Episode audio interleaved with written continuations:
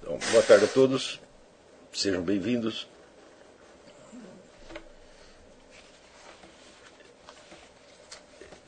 Eu queria tomar uma, uma carta que eu recebi aqui, uma das mensagens, uma pergunta, como mote dessa aula. É, a aula já estava mais ou menos planejada antes da, da, carta, a carta eu recebi agora, mas ela é muito pertinente ao assunto, então eu vou tomá-la como pretexto da, da aula. Carta do Luiz Carneiro. Caro mestre Olavo, tudo bem? A cada aula que assisto desse curso, percebo que meu entendimento sobre a minha existência vai se tornando menos opaco e torno mais consciente de, de quanto é árido o caminho para a verdade sincera, já que passei muitos anos repleto de falsos conceitos e de atitudes que não levam à verdadeira filosofia. Muito obrigado. Em relação à aula do dia 11 de julho, no qual o mestre versava sobre a verdade e a sinceridade, logo me lembrei da filosofia de Søren Kierkegaard, uh, o qual em um de seus textos, uh, em inglês é Provocations, compilação, com, compilação de Charles Moore, explicava que, aspas, a verdade não é a questão de conhecer isto ou aquilo, mas sim de estar nela, fecha aspas. Gostaria de saber se este é o sentido da verdade dado naquela aula. Em, em grande parte, sim. Né, no, no, final ali da, da, do, daquela minha apostila, o problema da verdade, a verdade do problema, eu digo exatamente isso. Quer dizer, que a verdade é um domínio dentro do qual você está ou não está. Existencialmente você está sempre, agora, psicologicamente, cognitivamente, você às vezes está, às vezes não está. É, mas eu acredito que esta aula vai esclarecer muito desta, desta coisa. É, queria começar contando para vocês uma historinha. Na Universidade de Iowa, o pessoal fez um experimento do seguinte teor. Eles colocavam quatro pilhas de cartas de baralho, duas pilhas vermelhas e duas pilhas azuis. E o cobaias tinham que tirar uma carta, escolher uma carta de qualquer dos quatro das quatro pilhas. Conforme a carta que ele virasse, ganhava uma certa quantia em dinheiro ou tinha de pagar uma certa quantia em dinheiro. É... Acontece que as cartas não estavam uniformemente distribuídas. Nas, as cartas das pilhas vermelhas davam prêmios altos, mas davam multas mais altas ainda. Então você podia tirar ali, por exemplo, 500 dólares, ganhou 500 dólares, mas daí você tira uma outra que você perdeu mil dólares. Ao passo que nas, nas cartas azuis, os prêmios eram pequenos mas as multas eram menores ainda. Então você ganhava, por exemplo, 50 dólares, perdia 10 dólares. Né? É, e eles observaram que, para as pessoas perceberem o que estava se passando, perceberem que havia uma, um, um viés, que a coisa já estava, que a distribuição não era aleatória, não era casual, que a distribuição das cartas não era casual, eles levavam aproximadamente 50 cartas, 50 rodadas. Né? Tirar, após tirar 50 cartas, as pessoas percebiam que havia né, que era é, mais vantajoso tirar as cartas da pilha azul, das duas pilhas azuis. É, acontece que ao mesmo tempo os pacientes estavam ligados numa máquina que media a quantidade de suor nas suas mãos. Porque o suor na mão ele é, é, um índice muito claro de estresse. Né? Quando há uma situação mais estressante, você sua mais, mais da mão. Então, especialmente a pessoa, para perceber o que estava acontecendo, levava 50 jogadas. Após 80 jogadas, elas já tinham a explicação inteira do que estava acontecendo. Isso em média, né?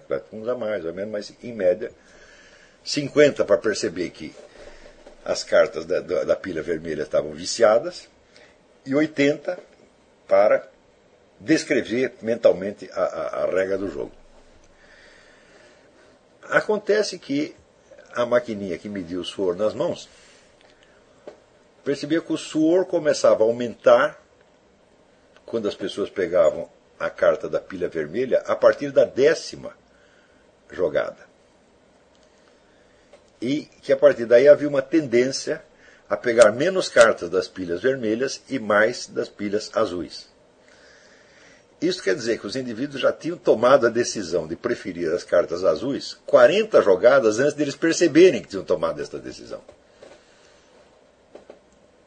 Bom, como é que nós podemos analisar isso aí? Né? Os psicólogos criaram uma noção que eles chamam do inconsciente adaptativo, que não é o consciente, o inconsciente freudiano, que o inconsciente freudiano é, como é que dizer, uma espécie de privada, né? só tem ali o que, o que não presta. Pois o inconsciente adaptativo seria, vamos dizer, um mecanismo inconsciente que permite você se adaptar a certas, a certas situações antes que você tenha uma compreensão consciente clara do que está se passando. Então, é claro que você nota aí que havia dois processos decisórios diferentes operando. Né? Um inconsciente, né, que é, já decidia preferir as cartas do grupo azul antes mesmo de que o sujeito tomasse consciência do que estava se passando, e outro que é o processo decisório, vamos dizer, normal, onde por experiência e erro você vai acumulando indícios e monta todo um raciocínio e tira uma, uma, uma conclusão. Que esse é o processo, vamos dizer, usual de aprendizado. Há outro processo, eles chamam inconsciente adaptativo. Eu digo, bom, é, o fenômeno, sem dúvida, é real e o experimento é, é muito, muito revelador, muito elucidativo. Mas a análise que os psicólogos fazem, ela é falha, ela não chega até dizer, o fundo do problema. Por quê? Porque ele, justamente por ser um estudo psicológico, a psicologia estuda apenas o que se passa na psique ela não tem, não há um meio psicológico de você estudar a relação entre o processo cognitivo e o objeto do processo cognitivo. O objeto não faz parte da psicologia. Tá certo? Então, eles estudam só a parte subjetiva da história. Então, por isso, eles não podem chegar até o fundo da, da, da análise. Espera aí, um minutinho. Dá para diminuir um pouco a temperatura aí, porque está tá muito calor. É, Então, continuando. Como eles estavam interessados apenas no os psicólogos que fizeram a, a pesquisa e os outros que escrevem a respeito e que analisam, estão interessados apenas no processo psicológico, eles não podem captar o processo inteiro. Isso é, a relação que se estabelece entre a mente, entre o sujeito do processo cognitivo e a situação real. Quer dizer, a situação real não faz parte do, da, da, abordagem psicológica. A psicologia não tem como analisar a situação real, mas apenas dizer, as reações psicológicas. Mas nós podemos, nada, nos, nada impede que a gente prossiga a análise onde a psicologia parou. Tá certo? E a análise que eu faço é o seguinte: o processo chama normal ou longo de aprendizado que é aquele que acontecia entre a quinquagésima jogada e a octogésima, né, é o processo normal do que nós chamamos de raciocínio por indução. Né, isso, quer dizer, nós juntamos vários indícios, vemos que eles se acumulam num certo sentido, então nós completamos né, esse acúmulo de casos formulando uma regra hipotética que abrangeria todos os casos, não só passados, mas os casos futuros. Quer dizer, se até agora foi assim, se até agora as cartas do, do grupo azul se mostraram mais vantajosas, é porque, vamos dizer, há uma regra geral por trás disso. Quer dizer, a hora que você capta esta regra geral, você abrange todos os casos já conhecidos e a probabilidade dos casos seguintes. É um raciocínio normal por indução. Agora, qual é o processo cognitivo, não do ponto de vista psicológico, note bem, mas do ponto de vista gnoseológico, mas do ponto de vista epistemológico, é, qual é o processo usado na primeira apreensão?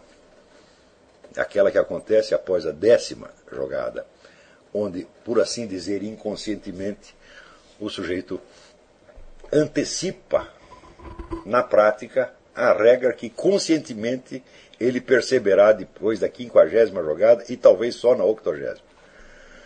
Qual é exatamente este processo? Né?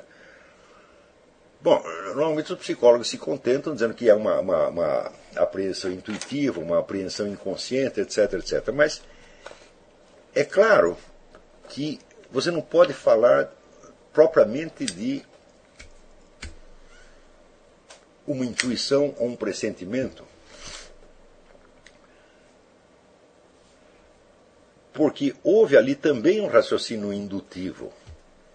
Depois de dez cartas, você já tem um certo número de casos. Quer dizer, dez vezes a coisa se repetiu. Hum? Então, quando você vê que a mão do sujeito suou mais quando ele se aproxima da, da pilha de cartas vermelhas do que quando ele se aproxima da carta azul, isso quer dizer que, por assim dizer, a palma da mão dele já fez um raciocínio indutivo, apenas com uma casuística menor. Enquanto a operação, vamos dizer, consciente e refletida requer no mínimo 50 casos para formar uma amostragem e criar uma regra indutiva que explique, né? este outro processo, que, ele, que para os psicólogos a diferença deste em relação ao outro é que um é consciente e o outro é inconsciente, e não é esse o caso, eu não acho que seja esse o, o ponto. No processo mais, mais curto e mais breve, houve também um raciocínio indutivo. Como se dissesse, a mão do sujeito, depois de 10 casos, já começa a suar mais né, quando se aproxima da pilha vermelha. E quase que instintivamente vai preferindo cada vez mais as cartas da pilha azul. É claro que, do ponto de vista da estrutura lógica, isto é um raciocínio indutivo. Então, houve um raciocínio indutivo que os psicólogos dizem que é inconsciente. E depois há um outro raciocínio indutivo, a partir da quinquagésima jogada, que eles dizem que é consciente. Tá certo? Mas, ser consciente ou ser inconsciente dá exatamente na mesma. Quer dizer, não, é, não pode ser essa a, a diferença, porque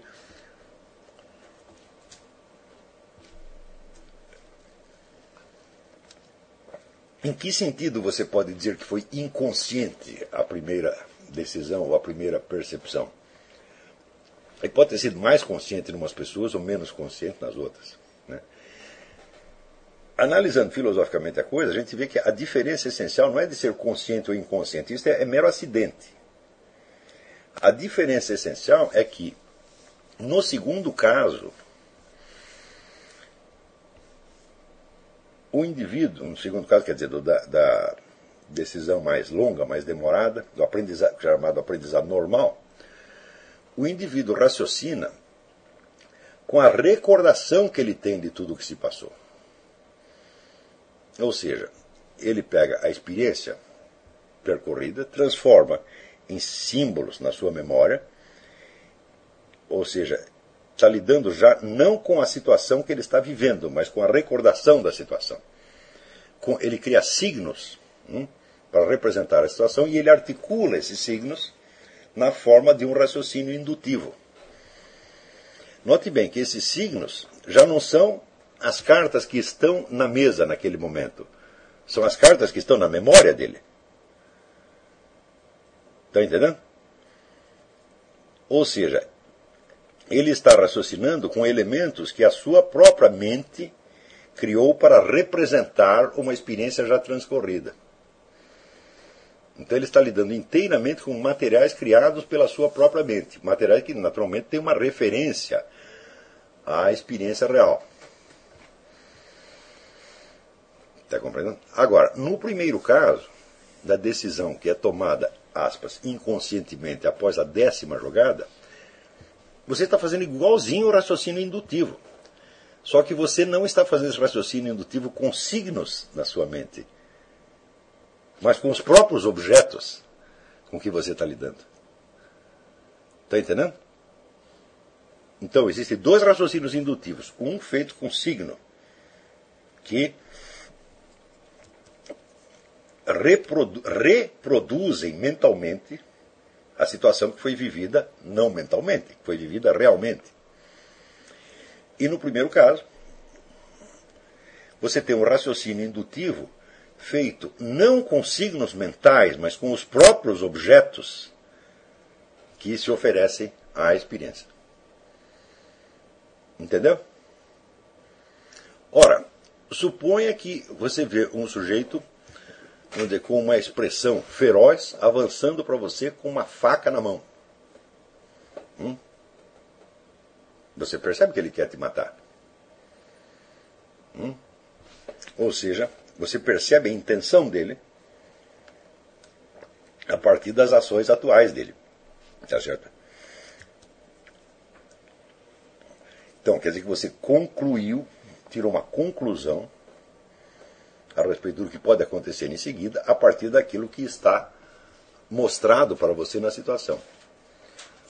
É claro que você não teve tempo de você transformar aquela figura agressiva num signo mental uma criação mental para você depois recordar toda a situação, né?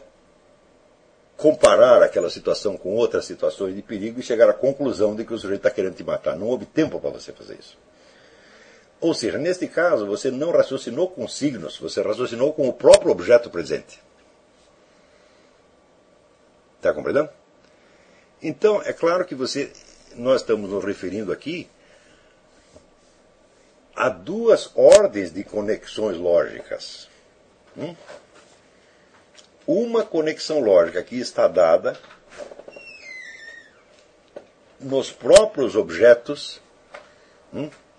E na própria sequência dos fatos, outra que está dada nos seus pensamentos com que você reproduz aquilo a posteriori.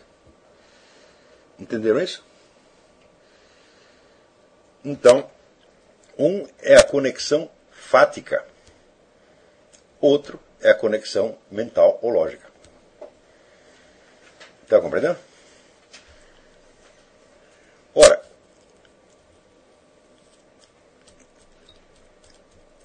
todos nós sabemos que quando nós percebemos imediatamente uma situação desse tipo, nós não temos certeza do que está se passando. E por isso nós dizemos que é um pressentimento apenas uma vaga intuição.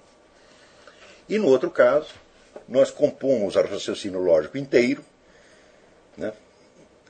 o verificamos e, e dizemos que temos a certeza. Não é isto? Ora, da onde vem a certeza? O primeiro raciocínio não é em si mesmo mais incerto ou falível do que o outro. É um raciocínio indutivo igualzinho. Por que, que você. Um é acompanhado de certeza, de sentimento de certeza, e o outro não? É simples. Porque o segundo raciocínio foi inteiramente construído por você. Você domina a forma inteira do raciocínio. Hum?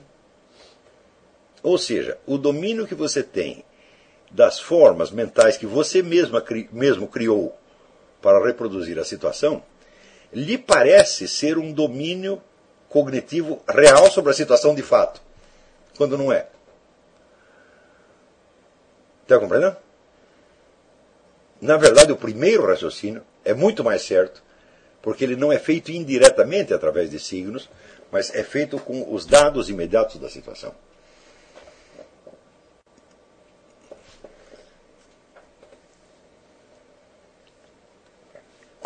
É,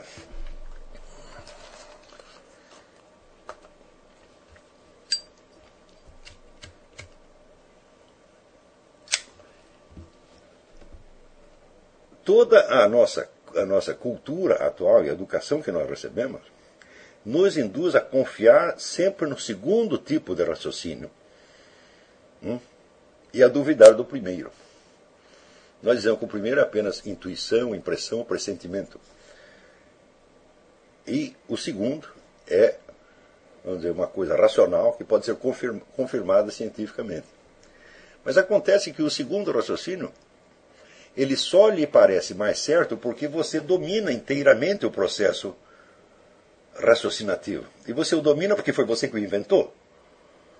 Na verdade, você está vendo ali uma conexão lógica entre conceitos, hum? não uma conexão fática entre coisas.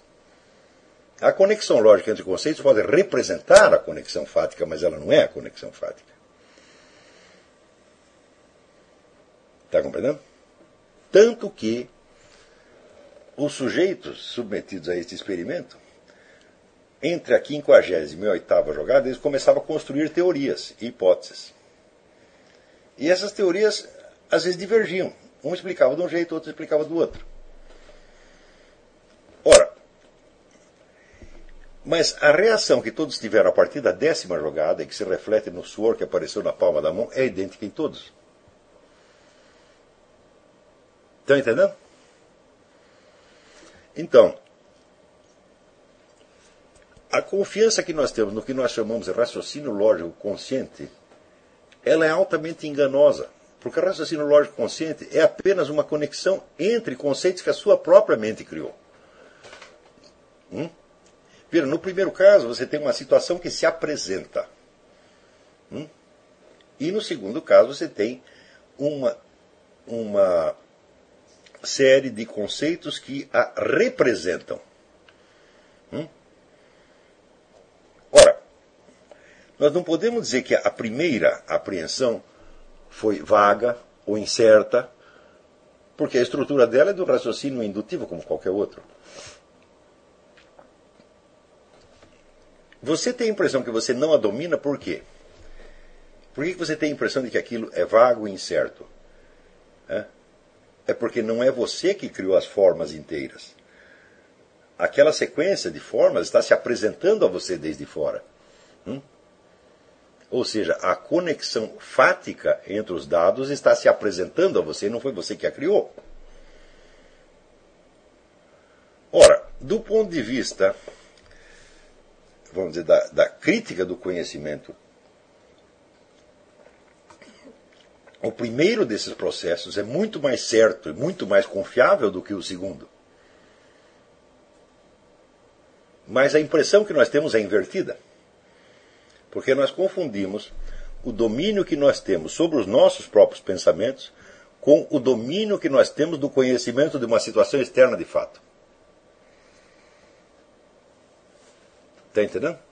E isso aí é o legado de quatro séculos de subjetivismo filosófico, né, que se vamos dizer, introduziu até mesmo no, no mundo das ciências, sobretudo na educação. Isso quer dizer que as pessoas são educadas, hoje são treinadas para fazer raciocínios cada vez mais precisos e mais exatos.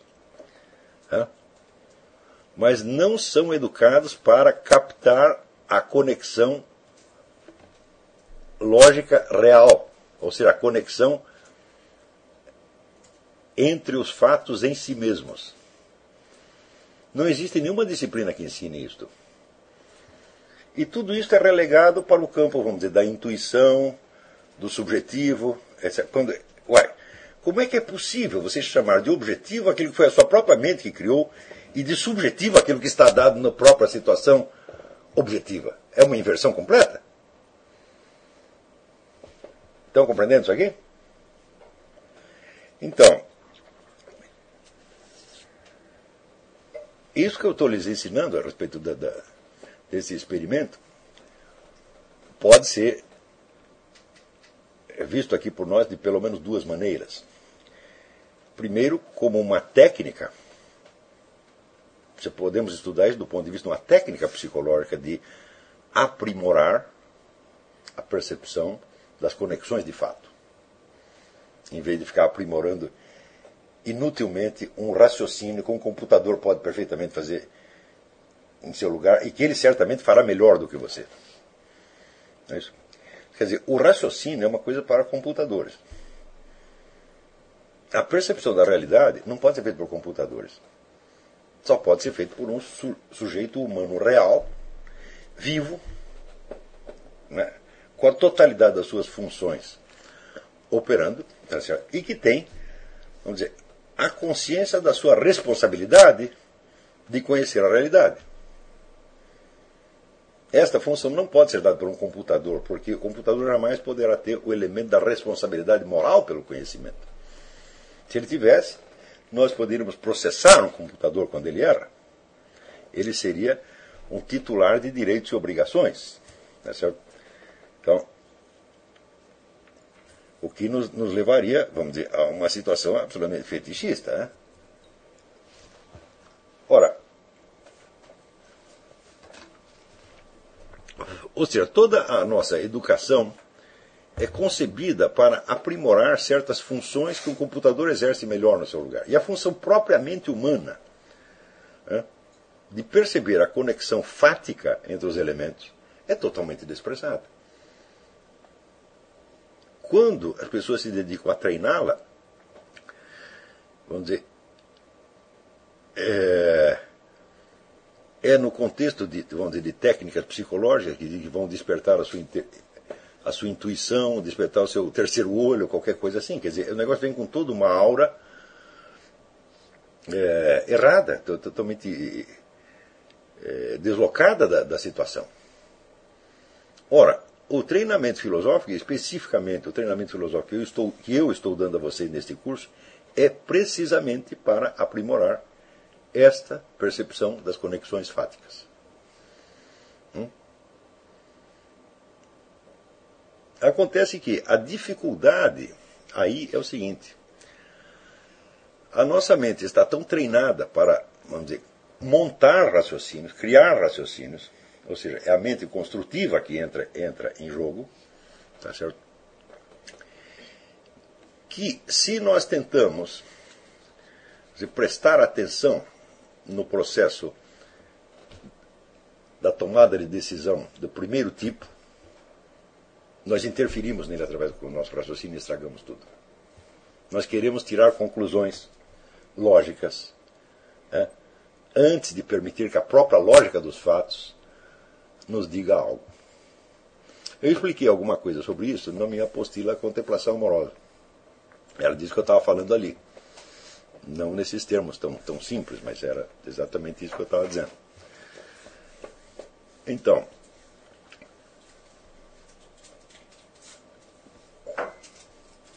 existe algum meio de nós fazermos com que aquela, aquele processo de tomada de decisão mais simples, mais rápido e mais imediato, tá certo? se torne dominante para nós? Hum? Não, não existe nenhuma técnica que permita você fazer isso. Isso não pode ser treinado e não pode ser desenvolvido diretamente. Isto só pode acontecer como efeito indireto de toda uma formação educacional apropriada que é o que eu estou tentando fazer aqui com vocês. Se você tentar, ah, eu vou desenvolver a minha intuição, você vai fazer uma meleca como esse pessoal da autoajuda faz. Confusão, você vai fazer uma confusão dos diabos. Quer dizer, a percepção espontânea e, por assim dizer, passiva da realidade dos fatos não pode ser treinada. Pelo simples fato de que a substância dela não vem de você, mas vem dos fatos. Os fatos são a parte ativa. Você é apenas o receptor. Digamos, o seu corpo, o seu inconsciente adaptativo, como chamam os psicólogos, ele tem a passividade necessária para aceitar os fatos e percebê-los como eles são. Então, o treinamento para isto, se algum houvesse, né, seria o treinamento de aceitar os fatos e ter diante deles uma atitude contemplativa. Mas isso não pode ser treinado diretamente, porque isso depende da estrutura total da sua personalidade. Então, o que nós vamos fazer aqui é o seguinte: nós vamos dar para você um tipo de formação, um tipo de educação, que aos poucos ensinará você, vamos dizer, a aceitar as coisas como são. E a confiar na sua percepção direta, mais do que nos seus raciocínios. Os raciocínios devem ser usados apenas para verificar, para confirmar o que você já sabe. Mas o saber efetivo não é uma coisa que é criada na sua mente através do raciocínio construtivo. O saber é percepção da realidade. Hum? Ele é uma reação efetiva de um sujeito vivente, presente, real, a uma situação vivente, presente, real. Está entendendo? Ora, como os dados com que você fez o primeiro raciocínio não foram criados pela sua mente, mas eles são dados pela realidade, eles não têm signos. Eles não vêm como signos, eles vêm como presenças reais. E por isso mesmo eles são inexpressáveis. Você só pode expressar o que você pensou com signos, palavras. Hum? Então quer dizer que aquela primeira decisão, ela é muda. A primeira percepção, ela é muda, ela não, não é feita, não é como ela não é feita através de signos, você não pode expressá-la, você não pode dizê-la. Hum? Ora, como você não pode dizê-la, você sente que não tem domínio da situação. E como você não tem domínio da situação, você se sente inseguro. Então o que, você faz? Você cria uma representação mental que você domina inteiramente, porque é construção sua mesmo. Né? E ao fechar o raciocínio com a conclusão, você acredita que dominou intelectualmente o assunto. Mas acontece que na passagem do fato aos conceitos e dos conceitos aos raciocínios pode se introduzir uma multidão de erros. Não só erros de lógica, hum? mas erros até de denominação, erros de classificação, erros de categoria erros de descrição. Porque você tem que primeiro descrever para si mesmo os dados da situação, dar-lhes nomes, conceptualizá-los e daí criar vamos dizer, uma estrutura raciocinativa que lhe permita chegar a uma conclusão. A possibilidade de erro aí é imensa. E no primeiro caso, não há possibilidade de erro algum, porque os fatos já vêm com a sua conexão, vamos dizer, auto-evidente, e autoexibida, por assim dizer. Isto quer dizer que quanto mais você puder se ater à primeira forma de raciocínio, né, ainda que à custa de não poder expressá-la, de não poder dizê-la para ninguém e de não poder reproduzi-la, mais firmemente ancorado você estará no terreno da verdade. É? E mais livre você estará dos erros do pensamento. Aquele ditado de pensar morrer um burro é verdade. Quer dizer, os erros todos dizer, não vêm da percepção, eles vêm do pensamento. É claro que a percepção pode errar também, mas a possibilidade de erro ali é muito menor. É? Você vê assim,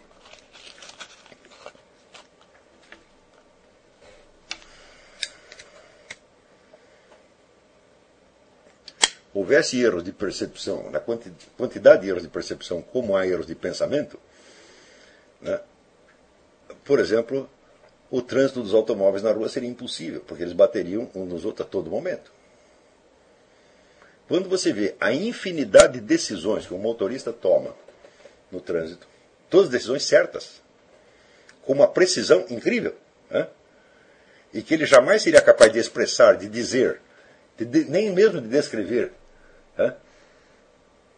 e você compara isso com as tolices que as pessoas falam nas discussões. Então é claro que a primeira função cognitiva ela é muito mais eficiente, muito mais confiável do que a segunda. Então, isso quer dizer que, na esfera da percepção, nós somos capazes de fazer raciocínios indutivos de uma precisão incrível com grande velocidade tá e uma margem de erro mínima. Ao passo que na esfera da representação e do raciocínio construtivo, nós cometemos erros uns após os outros. Não é você que comete erros, os grandes filósofos todos cometeram erros. Por quê? Porque na esfera do raciocínio construtivo, tudo é criado pela sua mente. Você está lidando, a relação que aquilo tem com a realidade é indireta e meramente simbólica. E frequentemente convencional. Está compreendendo? Então é claro que a margem de erro é maior. E quando nós confiamos no segundo tipo de raciocínio, porque dele nós podemos dar provas e podemos repeti-lo, e podemos expressá-lo, e podemos fazer com que outras pessoas façam raciocínios idênticos e confirmar, nós estamos nos enganando a nós próprios. É? Porque, olha, quando você montou aquele raciocínio, você o expressa em palavras, explica para outras pessoas, elas podem montar o mesmo raciocínio de novo, chegar à mesma conclusão. Então, é claro, milhares ou milhões de pessoas podem conferir e dizer para você: é isto mesmo, você tem razão. Hum? Só que o que, que, elas, o que elas conferiram, na verdade? Hum? Apenas, vamos dizer, a lógica interna de um raciocínio. A conexão desse raciocínio com os fatos pode ser verificada através de experimentos, mas os experimentos jamais vão reproduzir a situação inteira. São apenas experimentos que esquematicamente coincidem com a primeira situação em um ou dois pontos. Ou seja, mesmo a verificação experimental do raciocínio lhe dará uma certeza muito precária. E curioso, nós estamos há quatro séculos criando uma civilização que só confia nisto.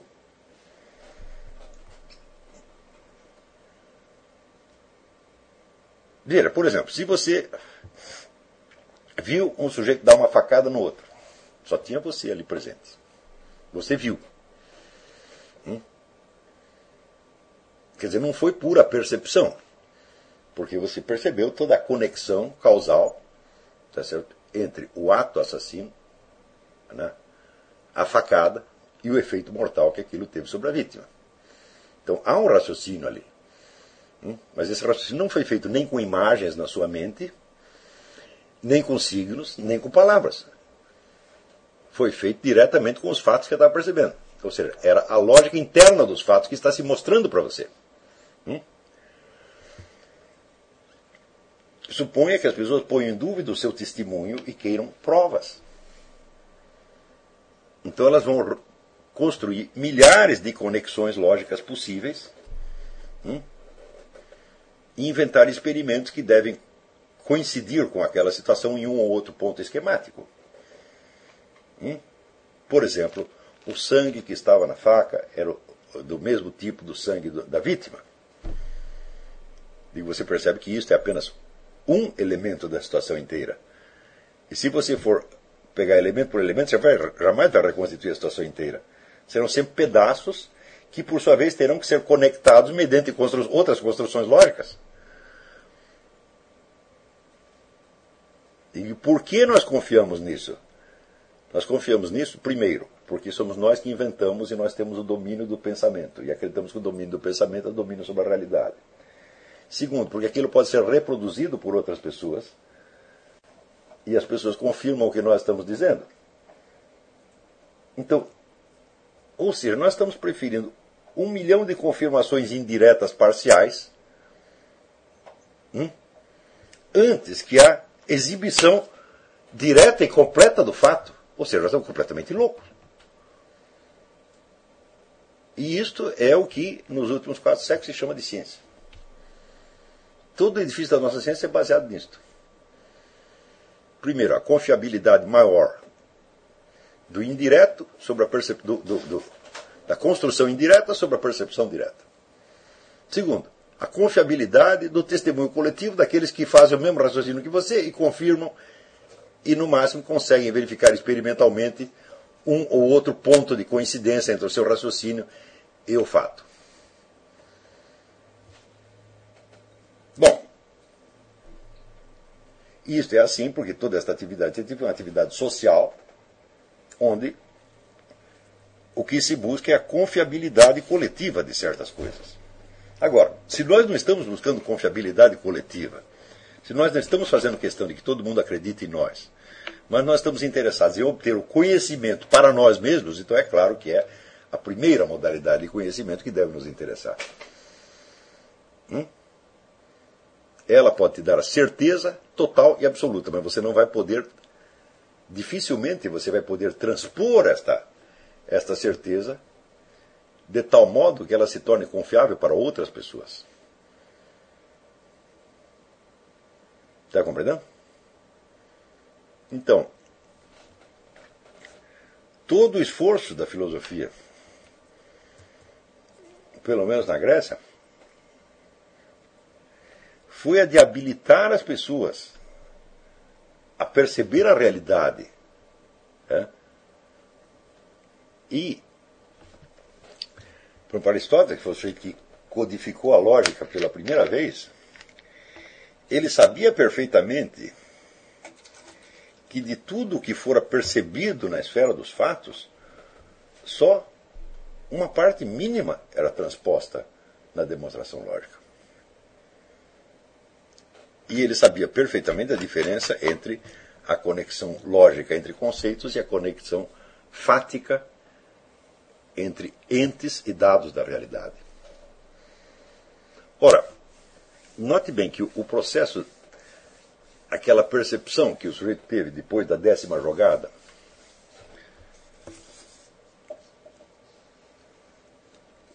e que é uma percepção que não foi ele que montou na, na mente, mas ele percebeu diretamente dos dados, seria impossível se esses dados não tivessem em si mesmos uma estrutura inteligível. Então você vê que a teoria de Aristóteles, que diz que as coisas têm uma forma inteligível, é inteiramente certa. Hum? Mas nós não podemos. Veja, quando nós criamos um conceito, nós estamos tentando traduzir em palavras algo do que nós percebemos da forma inteligível dos objetos.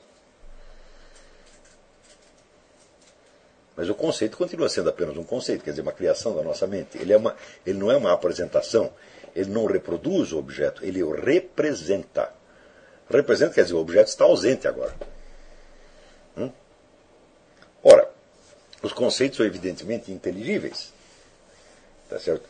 São inteligíveis para nós porque fomos nós mesmos que os criamos. Eles são, por assim dizer, translúcidos.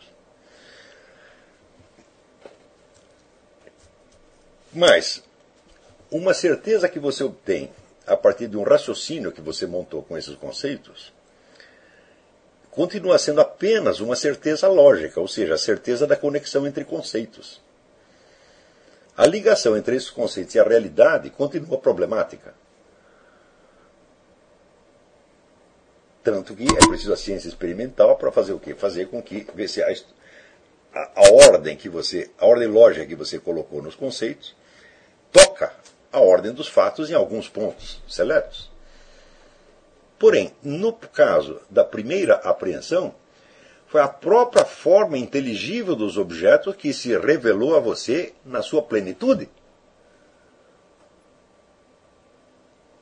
E se apresentou, vamos dizer, de modo imediato. Então, como não foi você mesmo que não foi você que criou isso aí, você não pode reproduzir aquilo integralmente. Você está, você está percebendo a lógica interna entre entes com as suas respectivas formas inteligíveis, mas quem criou isso foi Deus. Isso veio de fora, não foi você que criou. Hum? Eu digo, mas este é o domínio da verdade. A verdade é a conexão entre as formas inteligíveis dos seres em si mesmos. O resto é só pensamento. O pensamento pode tocar a verdade em certos pontos, mas ele não pode ser a verdade. Hum? Então,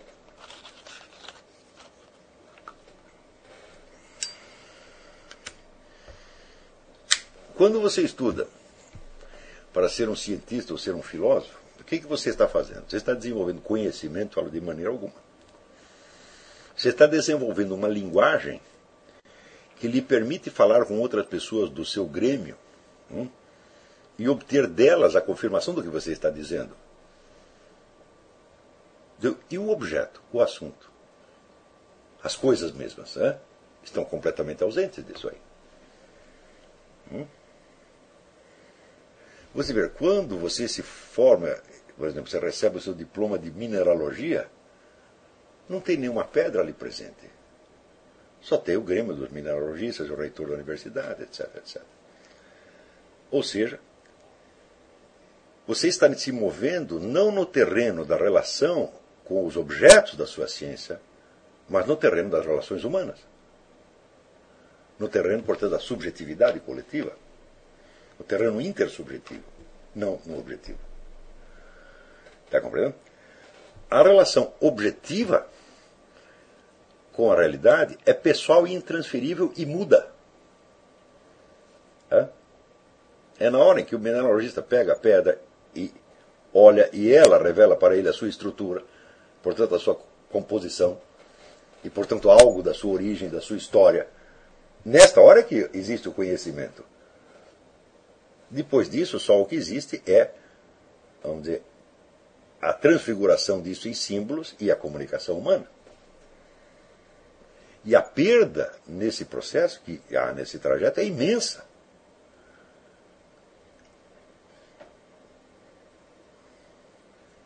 Então, muitos anos atrás, eu tive que colocar esse problema para mim mesmo. Eu digo, eu quero o conhecimento ou a comunicação. Eu quero saber o que as coisas são mesmo, ou eu quero ter um discurso que seja aprovado pela coletividade dos que acham que sabem. Hum? E vocês também vão ter que fazer esta opção. Então aí eu percebi uma coisa muito importante. Você saber algo é saber algo que os outros não sabem. Se você só sabe o que os outros sabem também, tá então você está se, está se movendo dentro da esfera de um recorte comum que vocês fizeram da realidade. Mas quando você está em face da própria realidade, que não foi você que criou, que não é você que domina, né, e dentro da qual você está, Tá certo? Você está ao mesmo tempo diante dela e dentro dela. É ali que se dá o momento do conhecimento. É no momento da percepção da realidade. A transformação disso em linguagem humana é um processo altamente complexo e falível. Então eu tive que decidir isso aí. Falar, pô, mas daí eu vou perceber um monte de coisas, eu vou perceber coisa com uma evidência incrível. E não vou poder dizer para ninguém, porque eu não vou conseguir provar nada do que eu estou falando. Bom, você tem, você tem que escolher. Você pode provar uma parte mínima. Tá certo? Mas, digamos, a testemunha de um crime, ela não tem que provar nada, porque ela é a prova. Então, esse conhecimento do testemunho direto é dele que se constitui a substância da filosofia. Está compreendendo? E é por isso que um livro de filosofia jamais diz tudo o que tem de dizer. E é por isso que eu sugeri a vocês aquele exercício, vamos dizer, da leitura lenta, de você complementar imaginariamente, tá até que os fatos mesmos da experiência aqui, da onde o filósofo arrancou suas ideias, apareçam para você. Com o tempo, você desenvolve uma, pode desenvolver uma habilidade muito grande de retornar dos textos à, à experiência, tá certo? E isso certamente o ajudará você a fazer o processo contrário, que é você ir da sua experiência real até a expressão culturalmente eficiente. Tá certo? Mas você conseguir expressar a coisa de uma maneira culturalmente eficiente não quer dizer que você vai poder prová-la. Agora, você quer o conhecimento ou você quer a prova? A prova é uma coisa que você oferece para os outros. Por exemplo, a testemunha de um crime precisa de alguma prova? Não. Ela tem o conhecimento direto. Ora, anos atrás eu escrevi uma apostila chamada Inteligência e Verdade, Inteligência, Verdade e Certeza, na qual lembrava os componentes da ideia pura de ciência, tal como descritos por Edmund Husserl no seu livro Filosofia Primeira. Né? Em que ele dizia, a primeira condição é que exista um negócio chamado evidência. A evidência é a percepção direta de alguma coisa. Como, por exemplo, eu percebo que eu estou falando para vocês neste momento. Hum? Eu percebo que eu estou aqui. Né? Se não existisse a evidência, todos os pensamentos seriam duvidosos. Mas a evidência só vale, evidentemente, para quem a tem. A testemunha do crime testemunhou o crime, viu o crime direto, então não precisa de prova nenhuma. Tá e ela pode ser usada como um dos elementos de prova. Tá certo? Mas para quem não esteve lá, quem não viu nada, quem não tem o conhecimento da situação, hum, necessita então do que? De uma evidência indireta ou prova. É isso? A prova, então, consistirá de uma série de afirmações que têm uma conexão lógica com os dados apresentados pelas testemunhas e pela própria situação. Porém, esta conexão lógica, por sua vez, a conexão que você faz entre digamos, duas premissas de uma conclusão. O famoso, por exemplo, todos os homens são mortais, Sócrates é homem, portanto Sócrates é mortal. Esta conexão, por sua vez, é uma conexão de tipo lógico ou de tipo evidente? Se fosse uma conexão apenas de tipo lógico, portanto indireta, precisaria outra prova e outra prova e outra prova, e assim por diante, indefinidamente. Isso quer dizer que a estrutura da prova lógica depende, por sua vez, da evidência. A evidência, então, é o objeto do conhecimento intuitivo direto. Né? Isso quer dizer o seguinte: a evidência é tudo. Porque a evidência te dá o fato, e a evidência te dá também a conexão entre os vários passos lógicos do raciocínio. Isso é a mesma coisa que dizer para vocês: a lógica nada prova. Nada, nada, nada, nada, nada, nada, nada. Ela só cria conexões entre afirmações, mas essa conexão tem que ser percebida intuitivamente por sua vez. Então, daí eu concluo: não existe conhecimento racional, só existe conhecimento intuitivo. O racional inteiro é baseado no intuitivo. Eu estou chamando intuitivo aquele tipo de raciocínio, vamos dizer, que você faz não com elementos, com signos, com elementos criados pela sua mente, hum, mas com os elementos da própria situação. Então, isso é o que eu chamo de intuicionismo radical. Não existe conhecimento lógico, não existe conhecimento racional, só existe conhecimento intuitivo. Hum? Porque o racional não passa de uma conexão intuitiva entre elementos que já não são dados pelos fatos, mas que são dados mentalmente pelos conceitos que você criou. A conexão entre dois conceitos só pode ser percebida não logicamente, mas intuitivamente. Hum?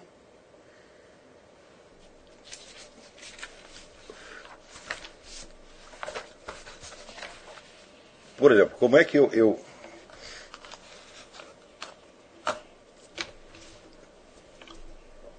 percebo que um animal pertence a determinada espécie? Eu tenho o esquema, a definição geral da espécie e vejo que aquele indivíduo em particular se encaixa nessa espécie. Como é que eu posso perceber isso racionalmente? Não posso, só posso perceber intuitivamente.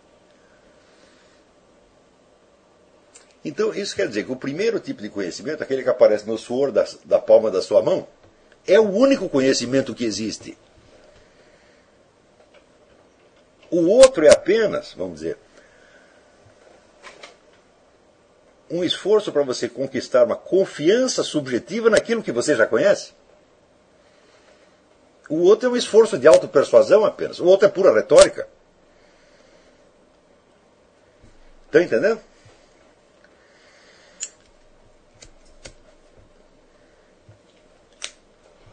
Isso quer dizer que a substância do conhecimento ela é uma coisa de percepção individual direta, dificilmente transmissível.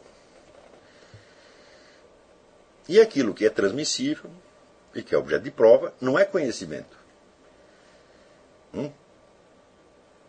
É um conjunto de esquemas mentais que se refere muito indiretamente ao conhecimento. E é por isso que hoje em dia, quanto mais as pessoas estudam, mais burras elas ficam. Eu li num livro a esse respeito o seguinte. Uma vez chegou um sujeito num museu oferecendo uma estátua que ele dizia que tinha desenterrado na Grécia. É...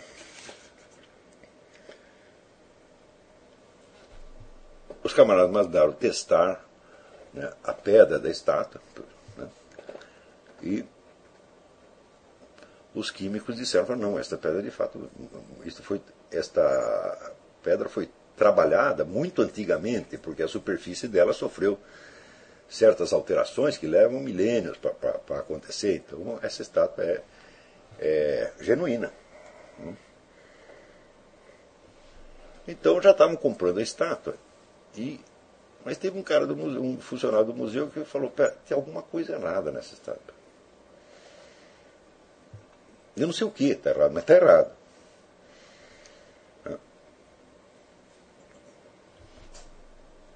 Eu não compre. Se vocês já pagaram, vocês peçam dinheiro de volta. E se não pagaram, não paguem. Os caras não tinham pago. Então, então peraí, então vamos esperar um pouco. Como era um, o sujeito era um velho, velho expert, eles decidiram esperar para ver o que acontecia. Ele sabia que tinha alguma inarmonia naquela coisa. Ele não sabia qual. Ele não sabia dizer qual. Ele estava percebendo, mas ele não tinha o nome. Tá? Ou seja, ele não tinha o símbolo mental para dizer o que ele estava percebendo. Mas ele estava percebendo corretamente. Depois de um tempo, ele conseguiu dizer o seguinte: dizer, olha, esta estátua ela não tem um estilo, ela mistura vários estilos de, de várias épocas diferentes. Então ela não pode ser genuína. As pessoas não poderiam ter misturado vários estilos gregos na antiga Grécia, só pode fazer isso hoje. Não? Ora, a percepção desses estilos também do primeiro tipo, vamos chamar o intuitivo, vai no sentido em que eu estou usando a palavra intuitivo. Tá? É, ela só pode ser intuitiva. E para o sujeito mostrar isso para os outros, dar um. Veja, precisaria que cada pessoa tivesse absorvido a história de cada um desses estilos longamente, não no papel, mas nos olhos, tivesse visto vários estados daquele estilo aprendido a olhar as formas daquele estilo. Hum? E depois olhar aquela estátua e ver que todos aqueles estilos estavam presentes ali ao mesmo tempo. Isso é quase impossível. Provar isto. E, no entanto, o sujeito estava se movendo no terreno da certeza mais, mais exata, mais inconfundível que podia haver. Ele estava se movendo no terreno do quê? Dos dados reais. Hum?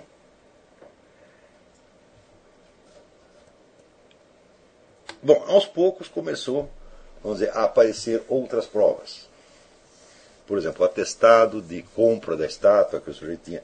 Não, isso aí pertenceu a um fulano que depois encontrou em tal lugar, vendeu para mim, descobriu que o atestado era falso. Daí começou a aparecer milhões de provas e no fim se comprovou que a coisa era fake realmente. Né? O que aconteceria se o museu, a diretoria do museu, em vez de acreditar no velho expert que só tinha a autoridade dos seus olhos, decidisse confiar na ciência química? Teria comprado a estátua fake por milhões de dólares. Está entendendo? E depois ia dar um inquérito, os caras iam perder emprego, ia ser uma desgraça. Não, não, não. Está entendendo? Felizmente, no mercado de arte ainda existe isto. A autoridade do connoisseur. É o sujeito que não pode provar o que ele está dizendo. Porque está tudo apenas na memória dele, na percepção dele. Né? Ele não pode dar uma prova cientificamente válida. Mas isso não quer dizer que o conhecimento que ele tem seja menos preciso que o conhecimento científico, é muito mais preciso. Ele apenas não é facilmente transmissível. Então, por exemplo, dizer, vale para ele. Ora, mas o que, que tem a ver, vamos dizer, a validade intrínseca de um conhecimento é, com a autoridade social da sua transmissão?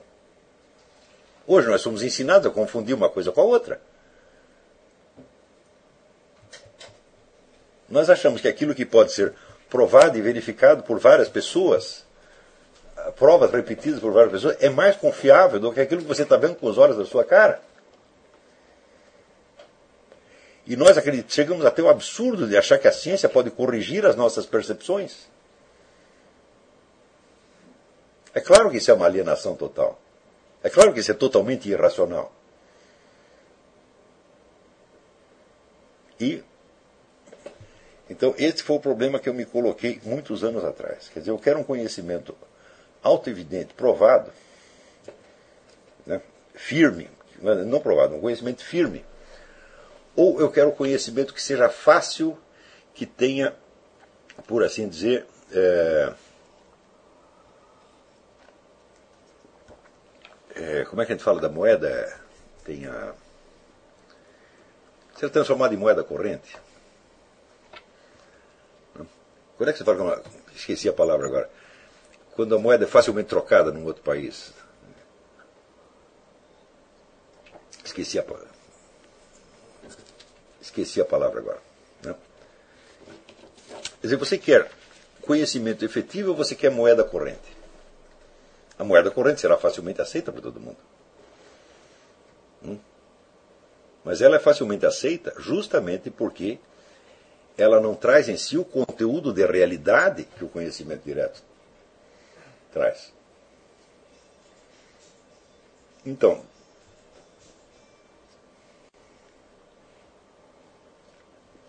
de certa maneira, o critério de conhecimento que é aceito na nossa sociedade é totalmente invertido. Nós damos confiança máxima ao que tem confiabilidade mínima. E confiabilidade mínima ao que tem confiabilidade máxima. Porque nós estamos confundindo as condições de certeza do conhecimento em si com as condições da sua transmissão mais fácil.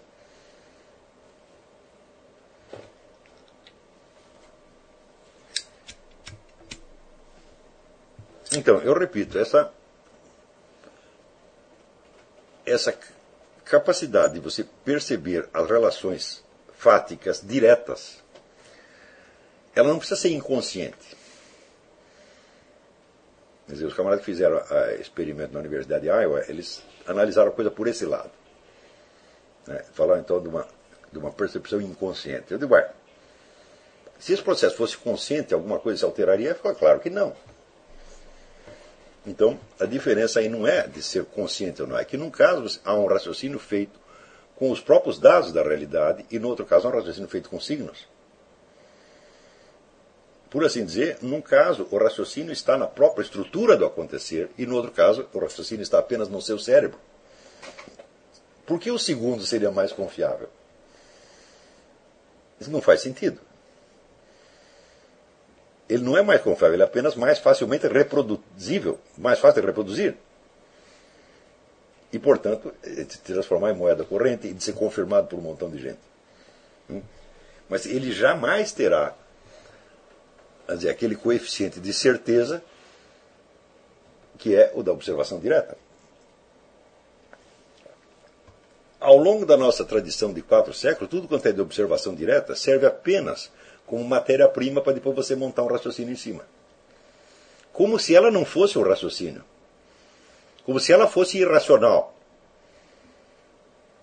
Então, a testemunha que observou o assassino esfaqueando a vítima e a vítima morrendo tem apenas um conhecimento irracional.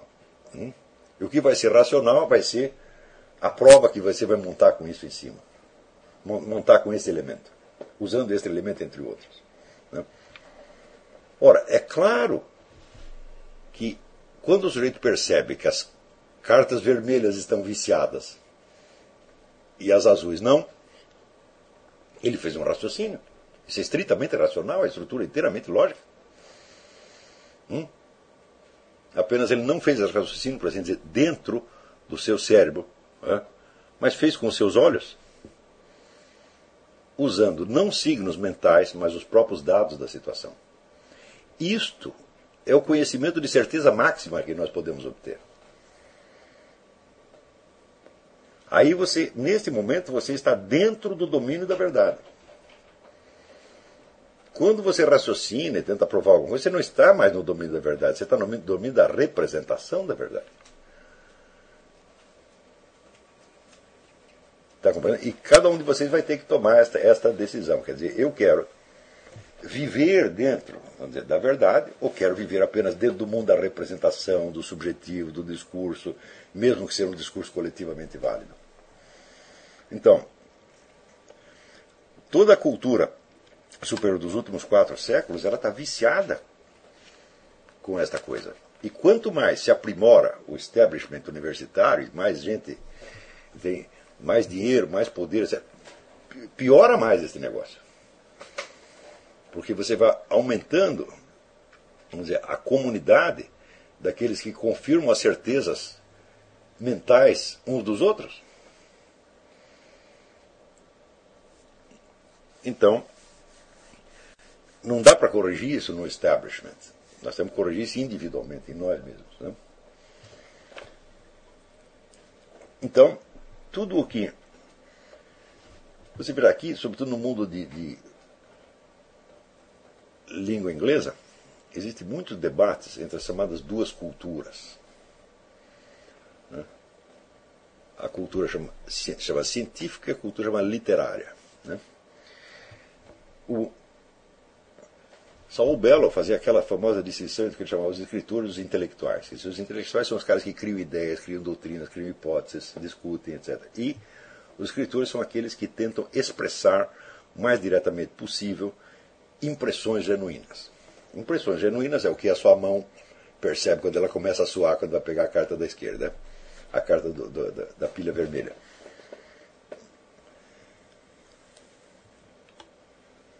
Mas é claro que todo este debate é viciado. Porque tudo quanto é de percepção direta é remetido para o campo da literatura, das artes, da religião, do misticismo e do irracional, entre aspas. É. E tudo que é do campo da ciência já não tem mais nada a ver com a observação direta, mas é tudo constituído de doutrinas, hipóteses, provas, etc, etc, etc. Quer dizer, esta maneira de articular o problema está completamente viciada. Porque a diferença aí não é nem do consciente do para o inconsciente, nem do racional para o irracional. Mas a diferença é, vamos dizer, do raciocínio, da conexão lógica, exibida pelos próprios fatos, e da sua imitação mental posterior. Essa é a única diferença. Como vamos dizer, a conexão lógica percebida imediatamente não é transmissível em si mesma, ela só é transmissível de duas maneiras. Ou através da sua transformação em conceitos e da montagem do raciocínio, ou através da sua representação simbólica. Mas as duas são indiretas. Hum? A literatura, nesse sentido, não está mais próxima da experiência real do que o está a ciência. Ela também é uma transformação simbólica. Hum? A percepção real ela continua intransmissível. Quer dizer, você pode ter experiências análogas, ou até idênticas, mas não aquela experiência em particular. Mas acontece que se é possível alguma conexão entre os raciocínios que você monta a partir da experiência, é porque já há essa conexão na própria experiência. Então é porque ela está mostrando a sua conexão lógica interna. Então, isto é a racionalidade do próprio real que se mostra para você. E a racionalidade do próprio real, o que é? É a razão divina. Não a sua razão. E a nossa razão só vale alguma coisa porque ela é capaz de se referir indiretamente à primeira razão. Se não houvesse efetivamente nenhuma conexão interna entre os fatos, todas as conexões que você montasse na sua cabeça seriam artificiais, seriam falsas. Mas todas as conexões que nós montamos não podem reproduzir inteiramente a estrutura do real, por quê? Seria preciso fazer acontecer tudo de novo. a lógica interna do real só se mostra no momento em que ela se mostra, tal como se mostra. Ela não pode ser apropriada por você. É? Para ser apropriada, seria preciso que você captasse a integralidade da, da, racionalidade do real, ou seja, que você se apropriasse do Logos divino, tá entendendo? E você se transformasse em Deus. Como isso não é possível, então nós só temos as representações diretas. Mas acontece que nós, em seguida, operamos a inversão blasfema. Nós começamos a valorizar mais as estruturas criadas pela nossa mente do que a estrutura da racionalidade real, tal como se apresentou nos próprios objetos. E nós chamamos isso de ciência, de filosofia, de arte, etc, etc, etc. Né,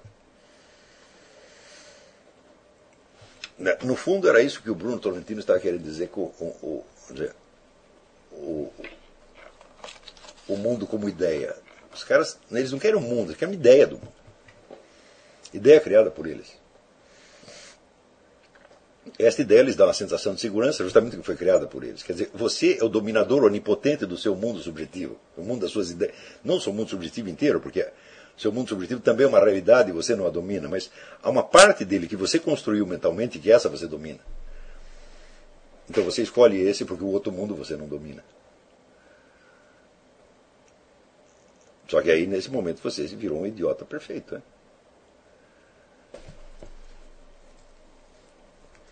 Então, a grande perversão cultural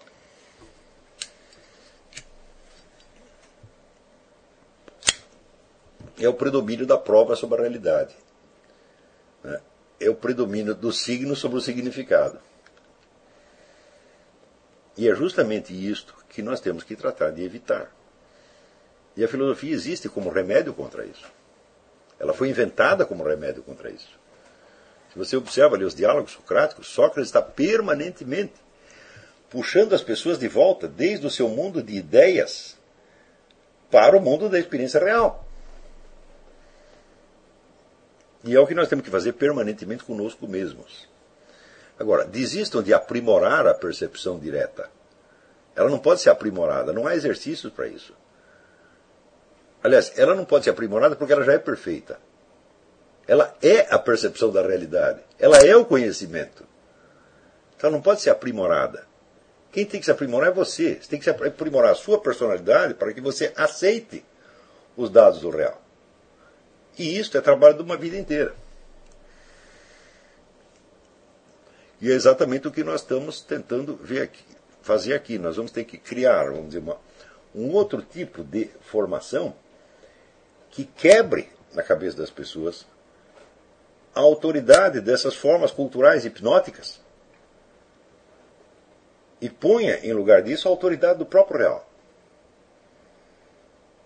tal como experimentado imediatamente no instante em que dizer, a sua mão começa a suar quando pega a carta vermelha.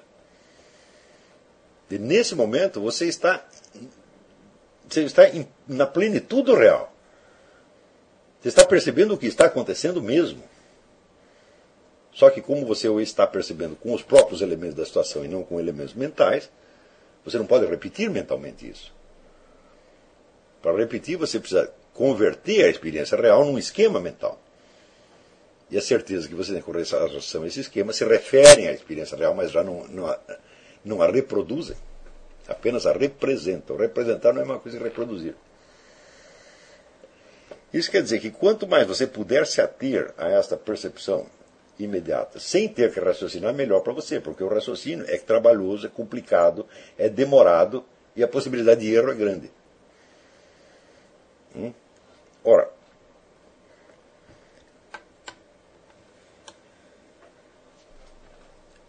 vamos dizer, uma cultura que é baseada, vamos dizer, que exige mais a prova do que o conhecimento, é uma cultura totalmente pervertida.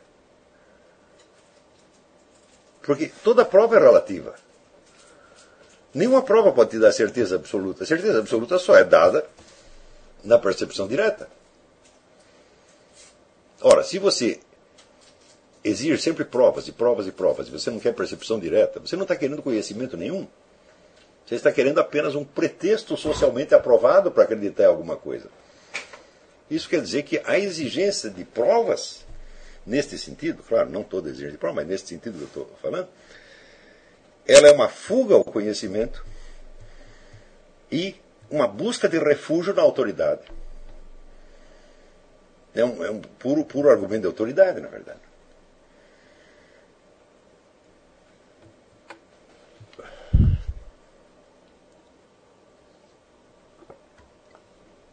Muito bem. Então, terminada essa parte, vamos ver se respondemos algumas perguntas.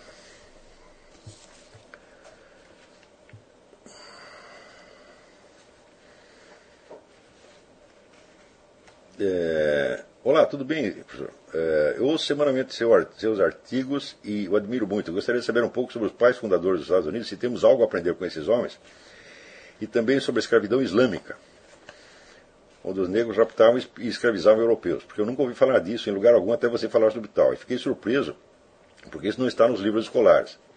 Muito obrigado. A carta é do José Bonifácio. É bom, então, em primeiro lugar, o,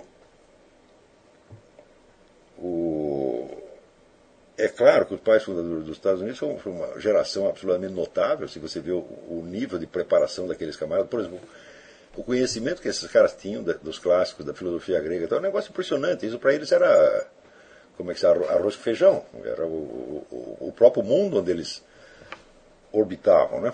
E eu acho que nunca houve, em parte alguma do mundo, quer dizer, uma elite tão bem preparada como esses camaradas. Mas onde houve uma elite muito boa, quase tão boa quanto essa, sob certo melhor, foi no Brasil. A diferença é o seguinte, é que os americanos até hoje eles prestam atenção no que os pais fundadores fizeram, e leem os discursos deles e raciocinam a respeito. E no Brasil o pessoal jogou tudo fora. Para você experimente, tem uma coleção de livros escrito por um historiador Otávio Tarquini de Souza, que chama História dos Fundadores do Império no Brasil. Lê aquilo e você vai ver que o Brasil tinha, nessa época, uma elite quase tão bem preparada quanto o pessoal daqui. Sob certos aspectos, melhor. Por exemplo, é Zé Bonifácio. Zé Bonifácio, o Xará, Zé Bonifácio de Andrade Silva, era um indivíduo muito, intelectualmente muito superior a alguns dos pais fundadores americanos. Agora, você já viu algum livro, algum discurso de Bonifácio sendo distribuído nas escolas? Não, existia uma edição feita pela prefeitura de Santos, porque ele nasceu em Santos, que era uma coisa raríssima e cara, que só especialistas tinham, uma edição enorme, em três volumes e tal. E para o resto da nação, as palavras de Bonifácio tornaram secretas. Agora, quando você vê ali os fundadores, né? Tevariz da Veiga, Bernardo Pereira de Vasconcelos, o Padre Feijó, eu digo, mas eram uma pleia de, de, de, homens de muito talento e muito sérios. Então a diferença não é que os pais fundadores dos Estados Unidos eram melhores que os brasileiros. Não, é que os caras aqui levaram a sério, criaram uma tradição. E no Brasil não, no Brasil apagaram tudo. Esta, esta é a diferença. Quanto ao negócio da escravidão islâmica, né, existe, nos últimos 20 anos, o pessoal começou a estudar né, o fenômeno da, da, da escravidão islâmica na, na, África. E hoje se sabe, primeiro, essa escravidão ela começou muito antes do que houvesse a escravidão na Europa. A escravidão na Europa tinha sido abolida. Né?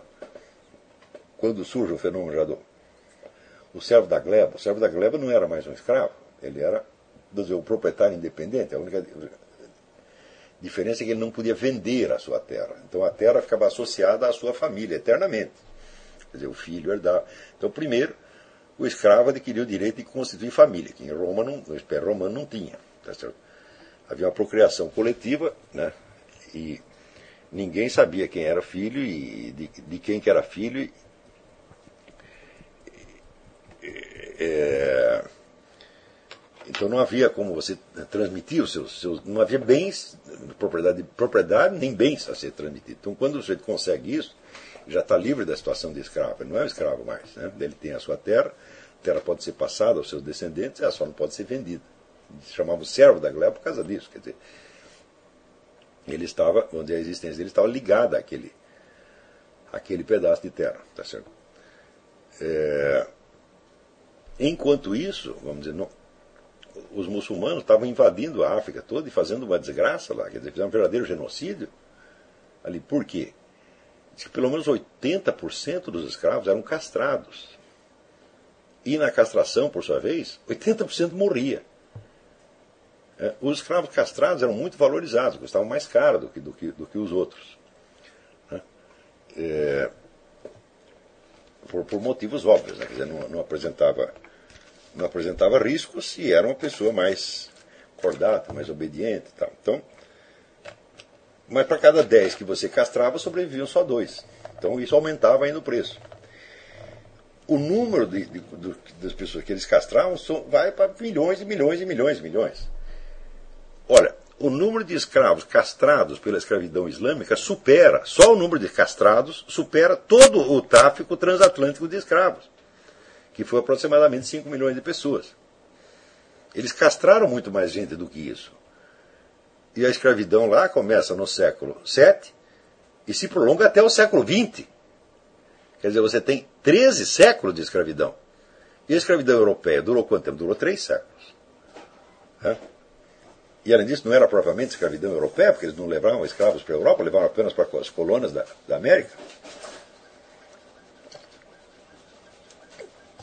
Então isso quer dizer que quando o primeiro português chegou lá e comprou o primeiro escravo, a escravidão islâmica já estava instaurada há muito tempo. E qual era a posição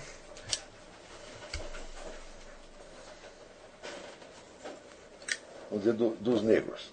Havia negros islamizados já desde o primeiro século da história islâmica. Então, esses não estavam entre os escravos, estavam entre os invasores e escravizadores. E eles não pegaram gente só na África, eles pegaram também na Europa. Pegaram gente na Itália, na Espanha, na Inglaterra. Na Inglaterra, até o século XVIII e XIX, eles ainda aprisionavam gente para levar para escravo para Meca. Quantos europeus foram levados como escravos para lá? Oh, não foi um ou dois, porque isso aí também durou né, pelo menos dez séculos essa coisa. Não fizeram ainda o cálculo, tá certo? Mas o cálculo do que eles fizeram na África hoje começa a aparecer. Existe um livro de um autor que se chama. O nome do sujeito é um autor africano, ele chama. Como é? Tidiane Ndiaye. É N apóstrofo D I A E. Ndiaye. E o livro foi publicado na França com o título Le Génocide. Euh, caché? Voilé genocídio velado, genocídio encoberto. Esse é um dos livros mais impressionantes que eu tenho lido nos últimos tempos sobre a escravidão muçulmana na África, que é muito maior do que eu mesmo imaginava. Né? Então, e entre, vamos dizer, os senhores de escravo ali, é impossível você descobrir quem era árabe e quem era negro, estava tudo misturado. Então, quer dizer, por que colocar sempre, vamos dizer, os ocidentais como os grandes escravizadores né? E o pessoal do terceiro mundo como os coitadinhos que foram sempre escravizados, quando foram eles os maiores escravizadores. Então, não só foram escravizadores, mas esse negócio de você capar pessoas, isso aí no Ocidente nunca existiu. Então isso aí foi um verdadeiro genocídio. Porque se para cada 10 sobrava somente dois, você imagina então a quantidade dos que. Do que mas o número de eunucos que existiam na, né, na, no, nos países islâmicos e também na China, em outros lugares né? E faça o cálculo. Para cada um que está ali, tem outros quatro que morreram.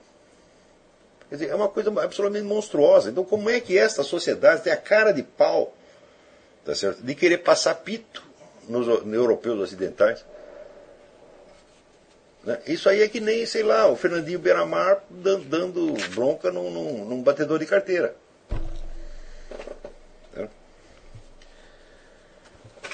Vamos lá. Uh, professor, o que houve com a coleção Biblioteca e Filosofia coordenada professor editada pela Record? Houve que eu não tive mais tempo de, de fazer aquilo. Eu arrumei um monte de ocupações, não tive tempo de tocar. Mas agora que nós estamos fazendo o seminário, nós, é, eu estou aqui encaminhando um plano, já não é só um plano, já está em execução, é, de publicar os principais livros para a sua formação. Livros que ou serão usados no próprio, nas próprias aulas do seminário, ou serão leitura recomendada como parte integrante absolutamente indispensável da sua, da sua formação. A coleção já está mais planejada, já tem alguns que já estão sendo traduzidos. Eu não vou dar, dar título agora, porque não houve ainda, não estão fechadas negociações de direitos autorais. Então, para evitar que algum aventureiro lance mão das minhas ideias, como se costuma fazer, quer dizer, roubar as ideias do Olavo, tá certo? E, e roubar e não pagar é a coisa. Já virou instituição no Brasil. Instituição. Tá certo? O, é uma coisa que todo mundo pode fazer. Né? O Brasil é um país, país antropofágico, mas parece o sujeito está fazendo alguma coisa boa, vai lá todo mundo para roubar. Essa é a ideia. Mas, é, então,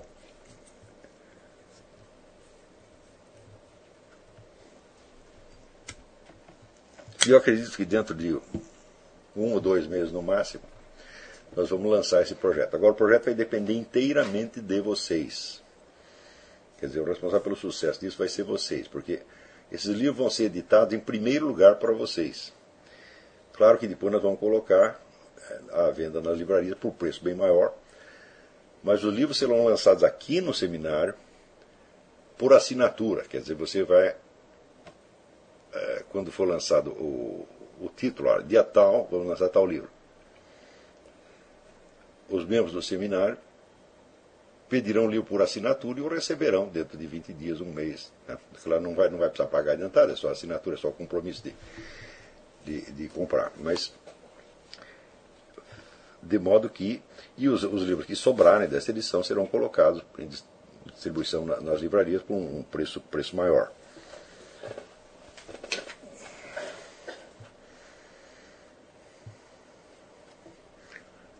Hum. Outra coisa. É... Eu sei que tem gente que colocou um monte de livros meus, por exemplo, no ForShared e em outros sites da internet. Você, eu, eu, não, não, façam isso, tá certo? O lugar certo para divulgar as coisas é o seminário de filosofia. Quer dizer, não tem sentido você trabalhar durante 40 ou 50 anos, tá certo? Para depois praticamente tudo que você fez né, ser, ser pirateado. Eu espero que vocês não, não façam isso. Se vocês têm materiais de outras. Por exemplo, tem gente que tem gravação de cursos inteiros meus. Faz favor de mandar para mim, porque afinal de contas o proprietário disso sou eu. Né, e mas é, houve uma época, eu tenho a impressão que isso já acabou, agora já está pelo menos havendo mais colaboração entre os alunos, eles oferecem né, o material que um tem passa para o outro, tal, tá mais, tendo mais colaboração. Mas tinha outra época que cada um achava que ele era o dono exclusivo de tudo, ele ela gravava tudo e escondia. Né, e anos depois, né, divulgava a sua maneira.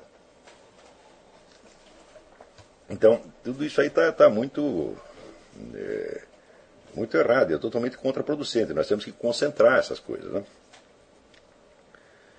Então eu espero que dentro de um ou dois meses eu já possa anunciar né, dizer, pelo menos os dez primeiros livros da série e as datas em que eles serão eh, colocados em circulação e lançar, portanto, a, as assinaturas. Né? É... Agora aqui a carta. Nossa, a carta cumprida do Guilherme. Eu vou ler só uns pedaços. Vejo que os alunos, e nenhum mais que eu, andam sem saber como organizarem sua, uh, se organizarem sua rotina ou plano de estudos os exercícios todos que o senhor já mencionou nas aulas. Não é para organizar de maneira alguma.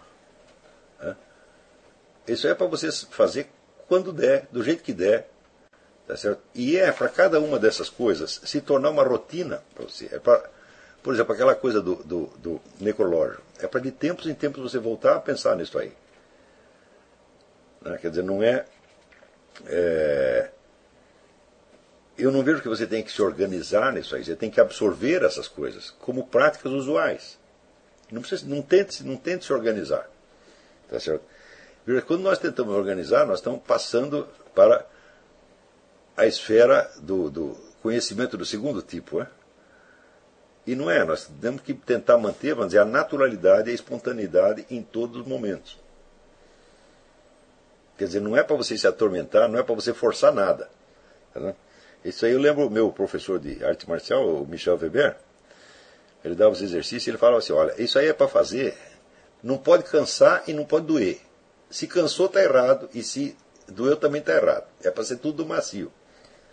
Tá e eu sei que ele começava lá a fazer aquelas aqueles exercícios às 6 horas da manhã, terminava meia-noite, nunca estava cansado, mas ele fazia, ia fazia tudo devagar, fazia um pouquinho, parava, fazia um pouquinho, parava, e assim ia. E aqui também nós temos que fazer tudo no macio, tá entendendo? E com o tempo, isso vai, vai tendo um efeito acumulado que você não imagina como é que é. Né?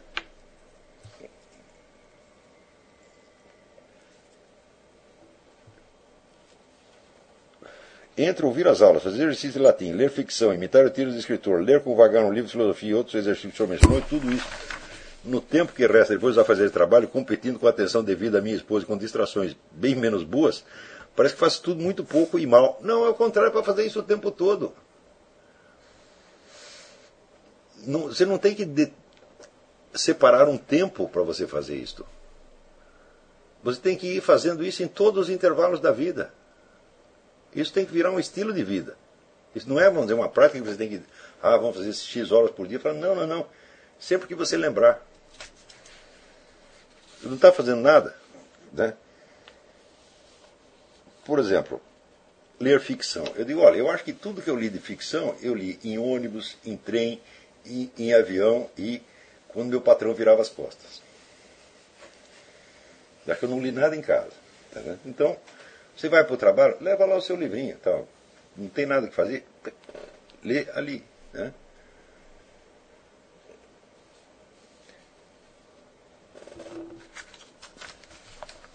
Então, não tente organizar isso, tente absorver no seu cotidiano. É, é bem diferente.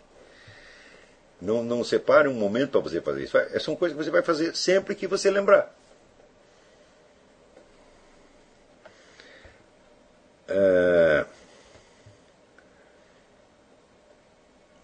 Vamos ver. Eu vou continuar lendo essa carta que está interessante. Primeiro que tudo, ler, uh, um. Por isso cogitei desse plano de fazer primeiro o que parecer mais elementar ou fundamental, e deixar para depois aquilo que talvez seja mais bem feito, se feito só mais tarde. Primeiro que tudo, ler quase só ficção em prosa e verso. Eu acho que assim, uma imersão na literatura de ficção durante algum tempo seria muito bom. Mas isso não quer dizer que você não vai estar fazendo as outras coisas ao mesmo tempo quando se lembrar delas. Por exemplo, de tempos em tempos, dá uma aprimorada no seu necrológio. Não é isso? Então, você refazer o seu necrológio é você meditar sobre a sua própria morte e sobre a forma integral da sua vida. Hã? Isso é uma coisa que nunca será demais. Quanto mais vezes você voltar a pensar nisso, melhor para você. Você verá as coisas com mais perspectiva, com mais clareza. Segundo, lê-la com o mesmo método que o senhor recomendou para a leitura cuidadosa da filosofia. Isso é referindo cada passagem à minha experiência real. Sim, certamente. Só que na ficção você fará isso de maneira muito mais rápida, porque ela já vem com imagens. A ficção é um sonho acordado dirigido. Então você não precisa produzir mentalmente tudo. No caso do livro de filosofia, não. Você vai ter que criar tudo da sua memória. Mas na ficção já vem quase tudo feito. Então é praticamente você vivenciar aquilo como um sonho. Hum? Mas note bem, não faça nada disso forçado. É? Vai fazendo na hora que der vontade de fazer. É? Isso é muito, vamos dizer, a, a, a, a comodidade aí é uma garantia da espontaneidade. Tem que aprender, vamos dizer, a não forçar essas coisas. Nós temos, uma série de mau hábitos determinados por escola, que tudo tem prazo, teu horário, tem isso aqui, você tem que se adaptar àquela coisa. Bom, mas isso é bom para adaptar você a um esquema coletivo, quer dizer, você tem lá uma norma e todo mundo tem que seguir a mesma norma. Mas no caso, não. No caso, você vai ter que encontrar, vamos dizer, o seu próprio estilo, a sua própria maneira de fazer. Então, ninguém está te pressionando para nada, eu também não estou pressionando. Né? A única coisa que eu pressiono, eu falo, bom, eu quero a dedicação sincera das pessoas. Isso aí eu quero. Tá certo? Mas não é uma disciplina externa. Não dá para ter disciplina externa nessa coisa. Tá é, três, catalogar o vocabulário da ficção lida. Procurar as palavras no dicionário, mesmo algumas que eu já conheço. Como se eu lesse um livro em idioma estrangeiro. Bom, claro, consultar dicionário, mas isso deve ser um hábito. Tá? Dicionário deve ser uma das leituras mais constantes que você tem. Sempre olhar um dicionário. Tenha sempre o um dicionário na mesa. Quer dizer, isso aqui que você está falando não precisa ser uma ordem, uma sequência. Você pode fazer tudo isso ao mesmo tempo, e de fato você já está fazendo. É, concomitantemente aos períodos de leitura de ficção, ir fazendo exercícios latinos. Olha, aquele livro inteiro do Napoleão Mendes de Almeida dá para você matar aquilo em dois, três meses.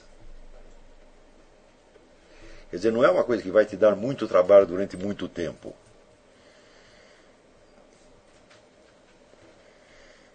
É, cinco, depois de também haver muito treinado e enriquecido a imaginação com essa leitura e cultivado o hábito de abastecer com referência à minha experiência real, durante pelo menos uns oito ou nove meses começar a ler vagarosamente uma obra de filosofia. Bom, você pode seguir esta sequência se você sentir que é a coisa natural para você. Mas outras pessoas vão querer fazer tudo ao mesmo tempo. E não tem nenhum, nenhum problema. Tá? Seis, ao mesmo tempo, havendo já lido muitos escritores e observado as diferenças entre eles, e depois de ter bastante esclarecido a estrutura da língua portuguesa por meio de muitos exercícios de latim, reunido um vocabulário ativo, não só passivo, escolheram um escritor para imitar e tentar descrever por meio do seu estilo aquilo que percebo na leitura meditada de um livro filosófico. Está perfeito, mas eu, eu reafirmo, não é preciso seguir uma sequência. Você pode fazer tudo isso mais ou menos ao mesmo tempo, como uma espécie de círculo. Você vai voltando aos mesmos pontos. Né? Então, é, eu acho que você está tá, tá fazendo a coisa certa. Quer dizer, se você acha que esse é o seu, essa é a maneira de se organizar, ótimo, mas não tem nenhum critério pelo qual eu possa organizar todo mundo. Cada um vai ter que se virar. Eu acho que você faz muito bem de você estar pensando o seu próprio problema de organização. Tá certo? Mas não se forcem demasiado, deixem-se conduzir é, pelo que vocês realmente querem. Procure identificar o que, que você realmente está querendo fazer, tá certo? em vez de você se forçar. Não deixa o superego ficar espremendo você to, toda hora, não. É, aqui, Jefferson Bittencourt. Caro professor Olavo, sem mais delongas, quero dizer que o curso está maravilhoso. Obrigado está mexendo profundamente em questões que venho labutando faz muito tempo. Sou diretor teatral e músico. Aqui, alguns aqui do seminário, aqui de Florianópolis, conhecem meu trabalho. Trabalho com música medieval renascentista, sou diretor de uma companhia de teatro atuante aqui na capital. Conheci seus escritos através de um grande artista, Roberto Malê. Ah, conheço Roberto Malê, muito amigo meu. Venho tentando, na medida da minha capacidade, realizar analogias entre os ensinamentos do curso com a reflexão artística, mas tenho esbarrado em certas questões. Um, num país como o nosso, com uma sinceridade do, é, como a sinceridade do conhecimento pode auxiliar um artista a chegar até um povo tão bombardeado de picuinhas e valores tão mesquinhos? E, bom, eu acho que esse problema é praticamente insolúvel. Quer dizer, você está atuando. O ambiente mental brasileiro é mais corrupto do que você imagina, é mais corrupto do que eu mesmo imagino. Eu, todo dia eu fico surpreendido com esta, esta, esta coisa. Né? É, eu vejo que na nossa sociedade existe uma espécie de ódio ao conhecimento e ódio à inteligência. Não, não é só preconceito, não é inveja, é ódio mesmo, eles odeiam isso aí, tá? Porque, de certa maneira, são pessoas que se sentem excluídas. Né? É... Excluídas do mundo da, da, da, inteligência, do espírito, e agem como se fossem condenados do inferno. Não são condenados do inferno, mas agem como se já fossem, tá entendendo? Mas você precisa ver que o povo mais simples, o povo mais pobre, não está afetado por isso aí, não. Está entendendo? Quer dizer, você. É, às vezes, entre pessoas de uma classe social mais baixa, você encontra uma receptividade muito maior. Quer dizer, tente trabalhar mais diretamente para o povão e não passar pela classe média de intelectuais, porque esses vão te comer vivo.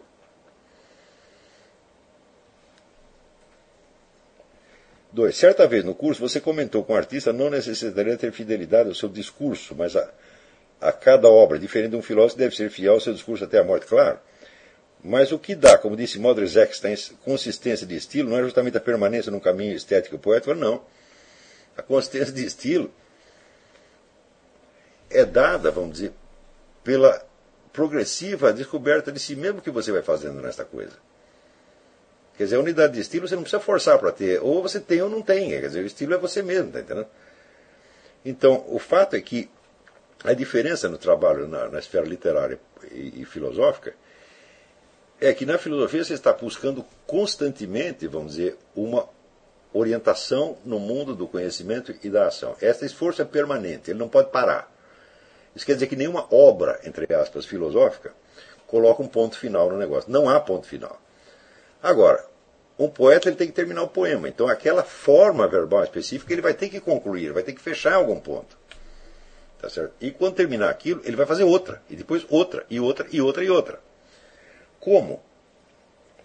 Vamos dizer, essa, essas obras, elas são expressões simbólicas da experiência, elas não precisam levar a conclusão nenhuma. Elas são apenas uma matéria-prima para conclusões. Então elas não precisam fechar conclusão alguma. Então, por isto mesmo, o poeta não precisa ter nenhum compromisso com o, seu, com o poema que ele fez ontem. Aquilo está fechado, está acabado, e aquilo vai exercer a sua atividade, vamos dizer, fecundante sobre outras inteligências que vão ler aquilo e vão ser inspiradas para pensar outras coisas, fazer outras descobertas, vamos dizer, numa variedade absolutamente inabarcável. Tá Agora, se você está trabalhando na, na, na filosofia, então a contínua revisão do itinerário é absolutamente necessária. Porque você está a cada momento tentando obter certas regras gerais a partir da experiência de vida. Então, a experiência tem o predomínio, a regra geral deve se adaptar à nova experiência. Né? Quer dizer, contra, contra fatos não há argumentos. À medida que a coisa se impôs como fato, você que tem que se adaptar. E essa adaptação é contínua. Três, por último, ainda mais desesperador, vem crescendo enormemente nesse país um afeto gaysista dentro da construção de personagens, tanto no cinema quanto nas novelas e no teatro. São pessoas que sempre se autodenominam poderosas frente às situações da vida, donas de si, e procuram desfilar seu último modelito. Até nessas mulheres vêm se tornando gays, em termos de comportamento. São personagens cheios de desdém pelo outro, exibicionistas. Venho pensando se todo esse imaginário gaysista também não é prejudicial à visão das pessoas no que se refere a certas experiências interiores que somente a arte pode evocar. Mas é claro que é. É claro que é. Você vê, no momento em que as pessoas começam a definir até as suas posições e atitudes políticas em função de certas preferências sexuais imaginárias, né? Então é claro que estão absolutamente obsediadas, estão loucas. Quer dizer, como é que os seus impulsos sexuais podem de, definir eh, atitudes políticas? Entre uma coisa e outra, a distância é monstruosa. Quer dizer, seria a mesma coisa que você se definir politicamente a partir das suas preferências gastronômicas. Não faz, não faz o menor sentido isso aí. As pessoas estão dando atenção demais à sua fantasia sexual. E estão fazendo com que essas fantasias sexuais sejam dizer, o fator determinante na construção da sua personalidade inteira. Dizer, isso aí não, não, não, não faz o menor sentido?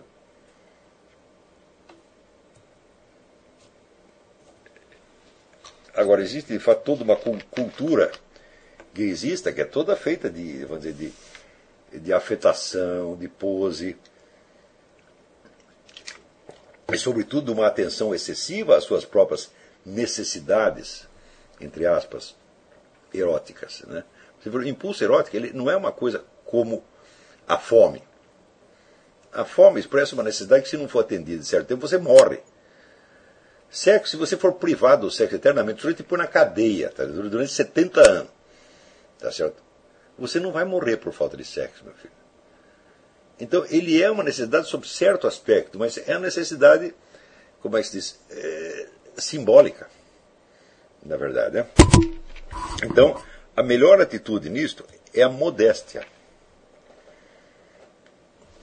A modéstia significa o seguinte: você dizer, ah, eu quero certas coisas, mas se eu não tiver, eu não vou reclamar, não vou ficar revoltado. Está entendendo? Então, quer dizer, não é. O direito, o direito ao prazer sexual não existe absolutamente. Né? Então, se você coloca isso como, vamos dizer, uma. como um direito e como um elemento essencial da sua dignidade, quer dizer, o dia da dignidade gay, fala, uai, mas pensa assim, a dignidade hétero. Né? Por exemplo, o sujeito que come todas as mulheres do vizinho, ele é hétero. Qual é a dignidade que existe nisso? Nenhuma. É então, não existe dignidade em ser hétero e não existe dignidade em ser gay. É assim, é como você, se, sabe, a, a dignidade da, da, da, fome, de você né, querer comer. Fala, é uma, é, é, é são categorias que não se não, não se aplicam. Quer dizer, uma coisa é dignidade humana em geral. Agora, existe uma dignidade especial, gay, falando, não é possível isso aí. Né? Na hora que eles criam isso, você vê que o artificialismo tomou conta da mente desses caras. Né? Então você imaginar o sujeito de quatro, né, pedindo para um negão comê-lo e dizendo, ah, dignidade gay. Mas o que, que é isso, meu Deus do céu? Claro que eu não vou cuspir na cara do sujeito que ele está fazendo isso, ao contrário, se eu sei que o sujeito fez isso, eu sou o primeiro que vou tentar, vamos dizer, encobrir, para o cara não passar vergonha. Né? Não estou aqui para humilhar ninguém, tá eu só gosto de humilhar intelectuais, e, e, por motivos relevantes. Humilhar a pessoa por causa da sua conduta sexual jamais farei. Tá certo? É... Então, mas por que insistir que existe uma grande dignidade nesta coisa? Hein? Eu não vejo, não vejo dignidade nenhuma, nem em ser gay, nem em ser hétero. As categorias não se aplicam. É uma coisa que acontece, é como você, sei lá, calçar sapato 41, 42. Qual é a dignidade que tem nisso? Não tem nenhuma. Entendeu? Então, as pessoas estão pegando coisas inócuas, até negativas, e transformando em valores supremos. Então, você veja, e uma vez já expliquei isso. A identidade sexual de um sujeito hétero simplesmente repete a forma da sua anatomia e fisiologia. Ele está simplesmente expressando. Quer dizer, eu sou homem, nasci aqui com um piruzinho, duas bolinhas, tal, tal, ali tem a mulher. Né?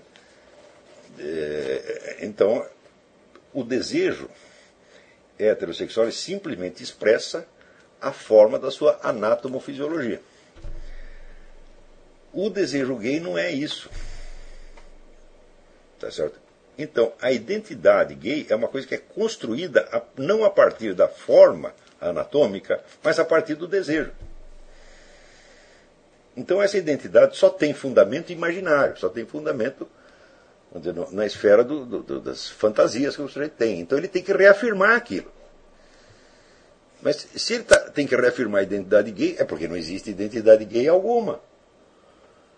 Quer dizer, é a famosa confusão, vamos dizer, de, de de gênero e sexo, normalmente, quer dizer, o gênero equivalente é equivalente não, é o correspondente gramatical da divisão de sexo. Quer dizer, existe gênero em gramática porque existe sexo na realidade. Existe a divisão sexual. Todas as espécies animais, sem exceção, têm a, a, a divisão de sexo, tá certo? E você, metaforicamente, você transpõe, né, esse gênero para coisas que em si mesma não têm não tem sexo, mas que podem ser enfatizadas como masculinos e femininos para efeito de, de, de figura de linguagem. Né? Como, por exemplo, nós dizemos o mar e a lua, mas em alemão eles dizem o contrário. O alemão é masculino, a lua é masculino e o mar é feminino. Bom, então isso quer dizer que nós estamos figurando o mar e a lua por qualidades estéticas opostas. E tanto o mar quanto a lua têm as duas qualidades opostas. Então, são essas possibilidades que a língua tem de oferecer, de, vamos dizer, de enfatizar certas similaridades. É, mastigar para mim. Está ali na, naquela bolsinha. É, então, a partir de um certo momento, esses teóricos do, do feminismo, gaysismo, etc., descobriram, eles acharam que a identidade pessoal de gênero é imposta arbitrariamente pela sociedade. Mas não é arbitrariamente, ela imita o sexo. Quer dizer, que você coloca as meninas no feminino e os meninos no masculino. Fala, bom, o que pode haver de artificial nisso aí? Se o sujeito depois desenvolve outros desejos, isso não muda aquela identidade inicial dele. Se o cara diz que, olha, eles, assim, eu sou homossexual, quer dizer, eu gosto de pessoas do meu sexo, automaticamente você está assumindo a sua identidade de gênero conforme o seu sexo. Não é isso? O sujeito é tão macho que ele só gosta de macho. Né? Tem aquela famosa discussão entre o deputado gaúcho e o deputado mineiro, né? Que uma discussão acirrada no Congresso, não falou, o gaúcho levantou, fique sabendo, Vossa Excelência, que lá no Rio Grande nós somos tudo macho. E o mineiro disse: Fique sabendo, Vossa Excelência, que lá em Minas nós somos metade macho e metade fêmea.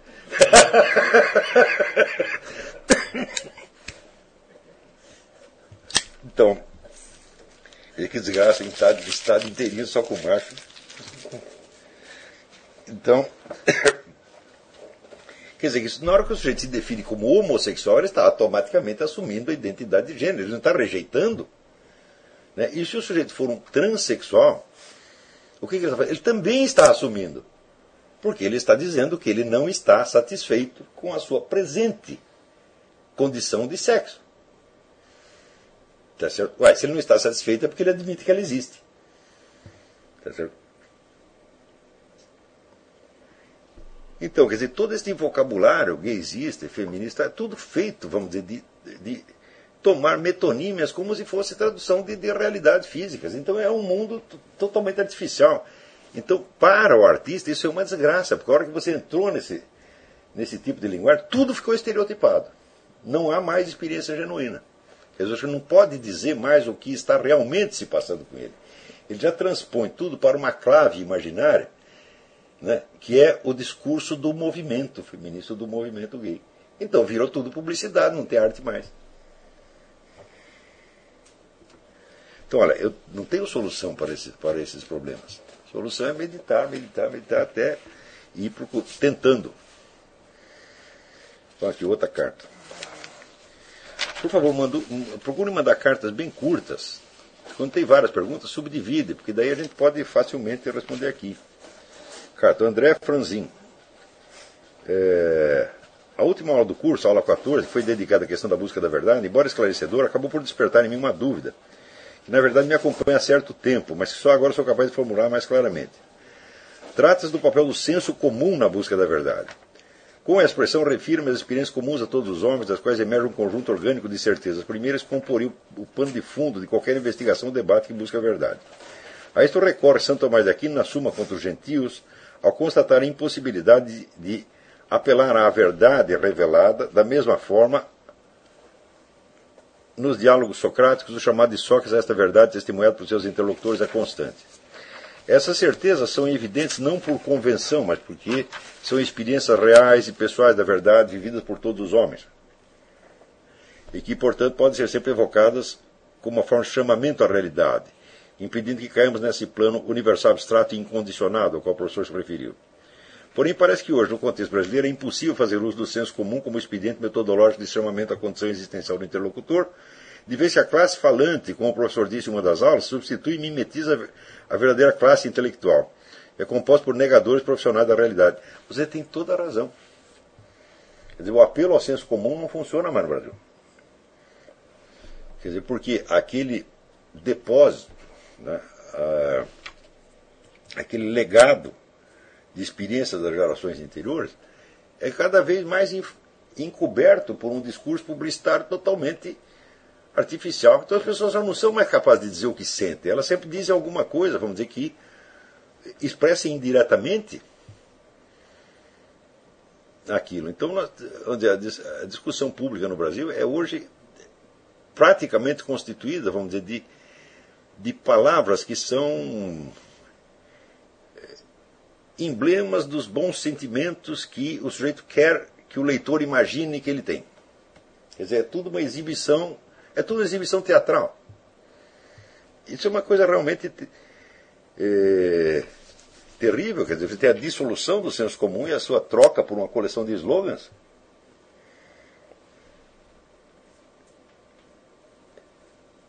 Assim é possível ainda o recurso ao senso comum, falar, olha, tudo que você escreveu ou falar, lembre-se do seguinte, quem diz alguma coisa diz algo para alguém escolha mentalmente as pessoas para quem você está falando e escreva para elas. De maneira que elas entenderão, as outras não. E não ligue para as outras. Né? Por exemplo, outro dia eu tive enorme satisfação ao ver aí nos, blog do Hélio Pereira? É, ele fazendo lá uma análise de certos escritos, e ele enfatizava que, por exemplo, um artigo como aquele que eu fiz sobre o Newton, né?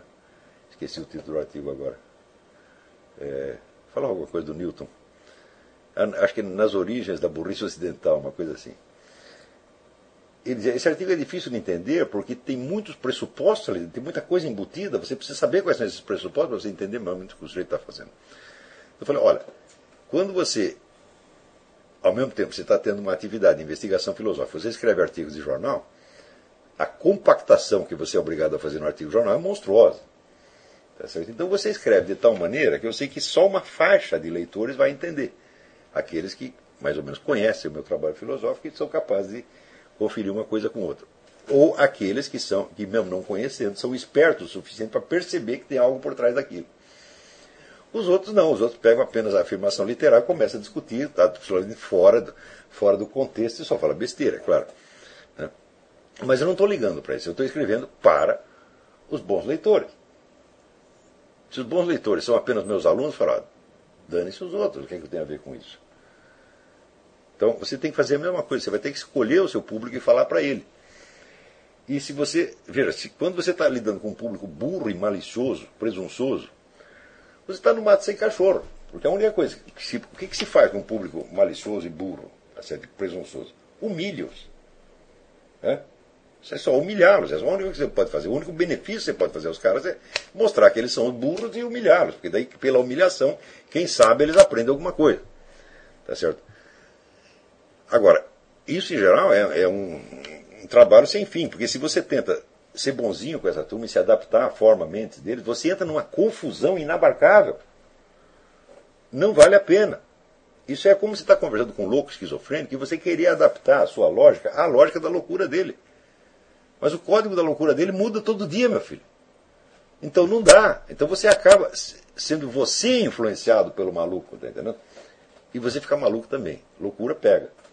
Pega por impregnação de, de, de estruturas subjacentes ao raciocínio do cara. Então, escolha para quem você quer falar e ignore os outros.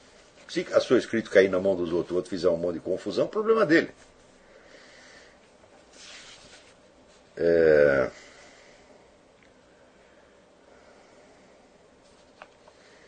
É, professor, o senhor cita esse artigo na época, Um Lindo Casamento, 11 de novembro de 2000, o filósofo polonês Leszek Kolakowski, que faleceu ontem, dia 18. Ah, eu não sabia. É, o senhor poderia falar algo sobre ele? Bom, o Kolakowski é o seguinte, ele começou como um pensador marxista, era um dos pensadores oficiais da, da Polônia. Mas aos poucos, de tanto estudar marxismo, acabou entendendo o que, que era aquela coisa mesmo. E escreveu um dos livros principais do século XX, que é o livro que chama uh, Main Currents of Marxism, correntes principais do marxismo. Onde ele vai rastrear as origens do marxismo, tá eh, já no, no, até no, no neoplatonismo, tá certo? Onde você, você lendo aquilo, você vê que o marxismo ele constitui uma espécie de cultura. Foi, eu, foi do, desse livro que eu tirei a minha conclusão do marxismo, como eu pus num, num, num artigo, marxismo como cultura. Os materiais que eu usei para aquilo aí, está tá tudo, tudo no livro do Kolakowski. Ele não diz isso, mas se você ler, você vai entender isso. É uma cultura separada da outra, das demais culturas. Havia uma época em que você tinha praticamente três blocos filosóficos do mundo. Você tem um bloco marxista, você tinha um bloco analítico neopositivista no mundo anglo-saxônico e você tinha um bloco existencialista, fenomenológico, etc., na, na, na, Europa. Esses três blocos eram absolutamente incomunicáveis. Você não conseguia traduzir a linguagem de um na linguagem do outro. Tá certo? É... E as dificuldades que isso cria são tantas que as pessoas simplesmente desistem de comparar uma coisa com outra e simplesmente entram de um bloco e pegam a linguagem daquele bloco e ficam ali dentro pro resto da vida. O que é uma espécie de suicídio intelectual, evidentemente. Né? Então, você conseguir enxergar um desses blocos como todo dentro do seu desenvolvimento histórico, já certamente te liberta daquilo, você já começa a ver por cima. Né? E o, o Kolakowski, além disso, ele escreveu algumas outras coisas muito interessantes sobre eh, Edmund Husserl, onde ele tenta demonstrar a inviabilidade do projeto fenomenológico, coisas realmente muito interessantes. Kolakowski era um filósofo muito sério, né? ele se deixou iludir por marxismo por muito pouco tempo, e a libertação dele disso aí foi um negócio monumental, quer dizer, foi, foi para tão acima, tão acima do que os caras podiam compreender, que na Polônia que nem perceberam que ele estava fazendo alguma subversão.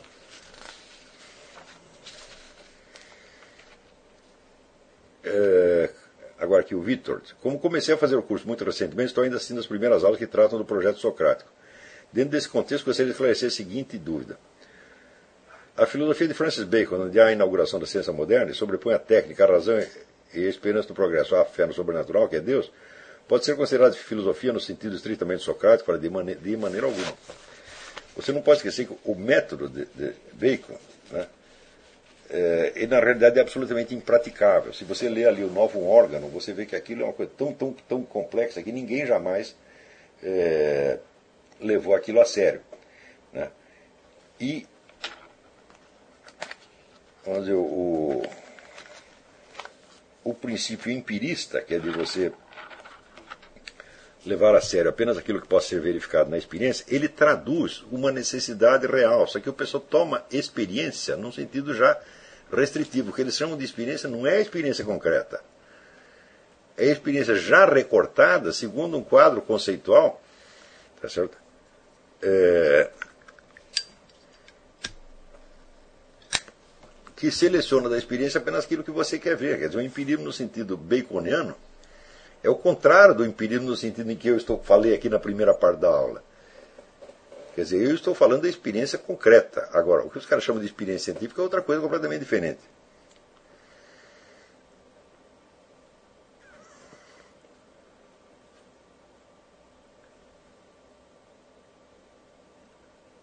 Na mesma linha, o pensamento marxista poderia ser tratado como filosófico, tendo o fato que Marx não conhecia a realidade, que é formado por pessoas com defeitos e concupiscências. Bom, é, todos esses autores você pode chamá-los hora de filósofos, hora de antifilósofos, de, de alguma maneira, porque a própria história da filosofia ela tem esta ambiguidade. Conforme eu pus no primeiro curso, na primeira aula do curso que eu dei da História Essencial da Filosofia, a filosofia não aparece pronta, ela aparece como um projeto. E esse projeto se desenrola ao longo dos tempos, mas vamos dizer, a continuidade da sua execução não é linear. Porque depois de algum tempo aparecem pessoas que oferecem, primeiro, oferecem críticas ao projeto. Segundo, oferecem projetos alternativos. Terceiro, querem fundi-lo com outros projetos, por exemplo, os projetos das religiões, das ideologias dos partidos políticos, etc, etc. E assim por diante. Então, nós só conseguimos compreender a unidade da história da filosofia ao longo do tempo como unidade de um projeto cuja realização passa por mil e um percalços internos e externos. Nesse sentido, você pode falar de uma unidade da história da filosofia, mas é preciso ver que dessa história fazem parte muitas coisas que são exatamente o oposto do projeto socrático, então, nesse sentido, são antifilosofias. Mas, como tal, fazem parte também da história da filosofia, como história, vamos dizer, das contradições internas e externas do projeto. Então, quer dizer, não há uma unidade linear da história da filosofia como pretendia Hegel. Tá Hegel via toda a história da filosofia como um movimento que vinha em direção à sua própria pessoa. Marx faz a mesma coisa, né? Então, esse tipo de unidade não existe. Né? Existe uma proposta que, durante algum tempo, os filósofos levaram a sério e tentaram realizar. Quer dizer, Sócrates, Platão e Aristóteles formam uma continuidade. Quer dizer, eles estão, Platão e Aristóteles estão tentando realizar o projeto socrático no sentido estrito. Tá certo? Cada um acrescentando a sua, a sua parte. Mas quando você chega já no, vamos dizer, no, no período chamado helenístico, né? É, existem muitas filosofias ali que são pura autoajuda, outras que são pura retórica, são coisas completamente diferentes e que se oferecem como alternativas ao projeto socrático. Então, em que medida elas fazem parte da filosofia? Fazem parte da história da filosofia como elementos opositivos, opositivos que existem dentro, né, de, surge de dentro da filosofia, mas que se opõem a ela. Então, do, do, então é, Bacon e Marx podem ser considerados filósofos sob um certo aspecto, mas antifilósofos por outro, porque querem matar o projeto.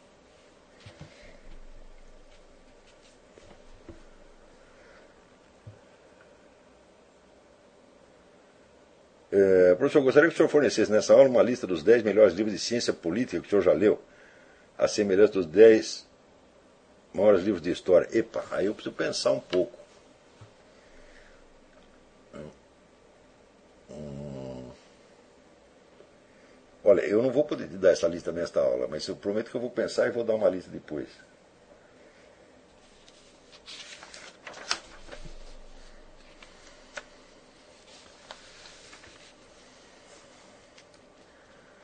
Uh, Vinícius Krause, professor, o senhor poderia sugerir uma bibliografia de história do Brasil? Bom, a bibliografia inteira não posso, mas tem alguns livros que tem que ler.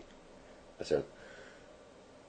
É, então, primeiro, essa série inteira do Otávio Tarquim de Souza, História dos Fundadores do Império, do Império no Brasil. Isso aí tem que ler. A História do Brasil, do Oliveira Viana, e a História do Brasil, do Oliveira Lima. Os dois Oliveiras. Uh, a Democracia Coroada, do João Camilo de Oliveira Torres. Né? O, os livros do Gilberto Freire, aquela série inteira que vai da, da Casa Grande Senzala, Sobrados e Mucambos e Ordem e Progresso. Quer dizer, como diz, é a história da formação da família brasileira. Isso é muitíssimo, muitíssimo importante. Né? É...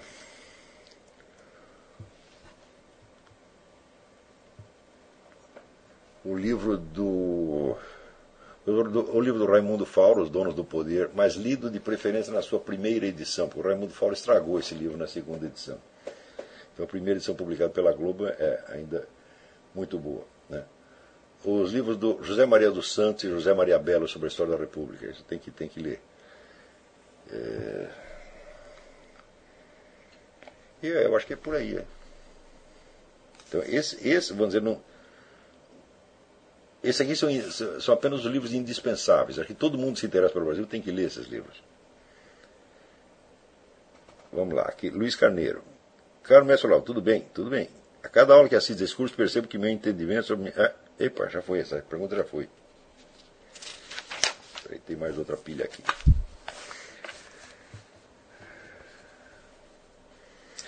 Na experiência das. Aqui Hélio pergunta. Na experiência das cartas, a certeza maior da segunda forma de raciocínio não é devido ao fato de que um número maior de cartas foi observado? Mesmo considerando que o passado das cartas não garante o futuro, a sensação de maior segurança não é devida ao número maior de casos observados? Certamente, mas essa não é a diferença essencial. Porque quantos casos você precisa para completar um raciocínio indutivo? Você sabe que o velho Spinoza dizia o seguinte: no raciocínio indutivo jamais vai dar certeza absoluta, porque você nunca, nunca pode. Quer dizer, de um certo número de casos, você nunca pode ter a certeza de que um caso diferente não vai acontecer em seguida. Então, algumas pessoas tiram a conclusão com três casos, outras com 30 casos, outras com 300 casos, outras com 3 mil e outras não tiram jamais. Quer dizer, quando é que você fecha o esquema para saber que algo está acontecendo? O número de casos por si mesmo não diz nada. Porque sempre você pode ter, vamos dizer, a síndrome do piu-piu. Você viu os casos acontecerem, mas você fica inseguro.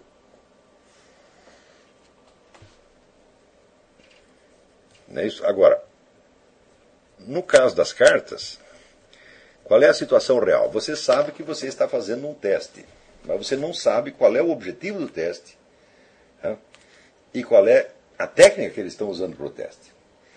Tá certo? Então, no instante que você interpreta a sequência das cartas, você está interpretando o quê? A intenção do formulador do teste. Não é isso?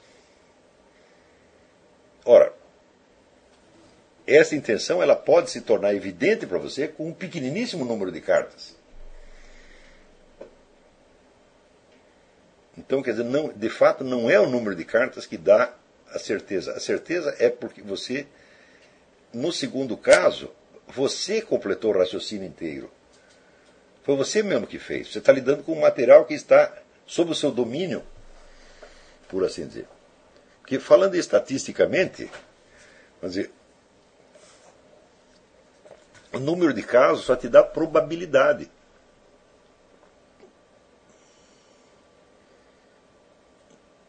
Mas, veja, no primeiro caso, não é bem um raciocínio de probabilidade que você está fazendo. Você está captando uma intenção por trás de uma situação presente.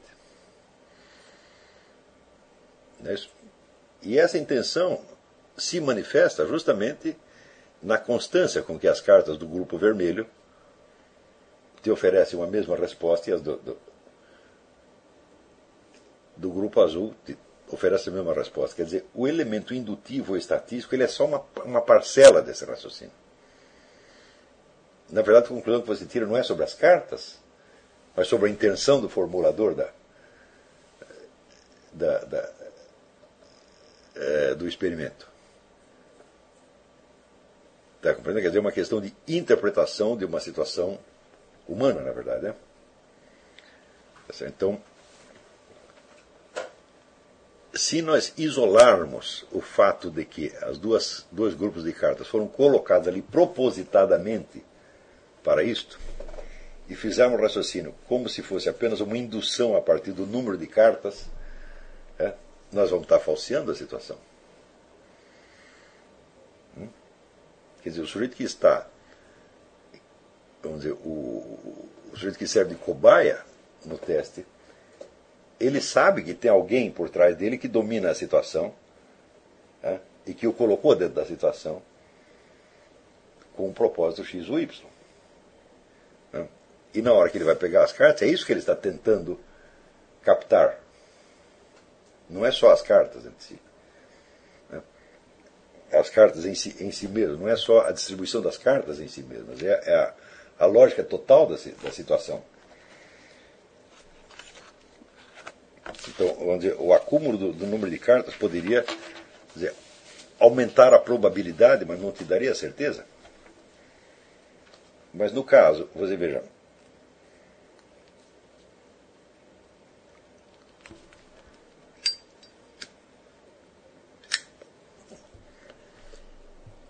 O que você obtém no primeiro método, tá certo? É já uma certeza. Quer dizer, você sabe que você está dentro de uma determinada situação. No segundo caso, o que você obtém é só um raciocínio de probabilidade. E, paradoxalmente, você acredita mais nesse do que no primeiro. Um dos motivos, certamente, é o número maior de cartas.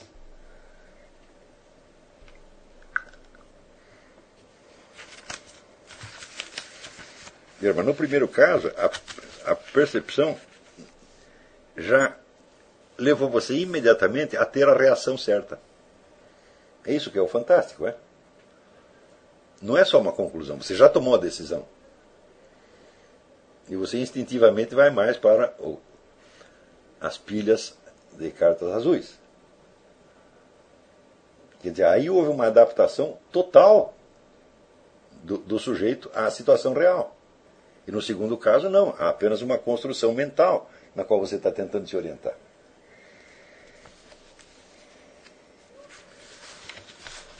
É, Bernardo Camargo. Um dos objetivos do curso seria então de desconstruir nossa personalidade, essa patologia herdada há mais de quatro séculos, sem sombra de dúvida. Sem sombra de dúvida. E a partir daí, ter o conhecimento para prescindir dele, do conhecimento e adotar uma postura de contemplação perante a realidade. Ah, de, de certo modo, é, é, é isso, mas não só, não só isso, evidentemente. A última instância dessa filosofia não seria no conhecimento mudo? Não, não totalmente mudo, porque dizer, a percepção é muda, mas você sempre tem o recurso de contar o que aconteceu. A possibilidade, vamos dizer, de experiência análoga, tá certo? É, é o que fundamenta toda a, a, a viabilidade da comunicação humana.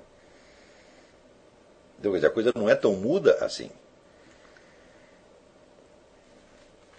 É importante que o que é importante é você passar da atitude do teórico, do cientista que está querendo provar alguma coisa, para a atitude da testemunha né, que está dando um depoimento. Está entendendo? Você não precisa provar nada. O que ele está falando de confiabilidade imediata, por quê? Porque a prova é você mesmo, você é testemunha. Quer dizer, você vai passar, deixar de ser um intelectual, no sentido do Saul Bellow, para ser um escritor. Quer dizer, você vai dar testemunho do que você viu. Então, isso tem confiabilidade máxima enquanto conteúdo de conhecimento, mas credibilidade mínima enquanto prova publicamente válida. Mas você vai acabar tendo sempre razão. Porque você está se movendo na verdade.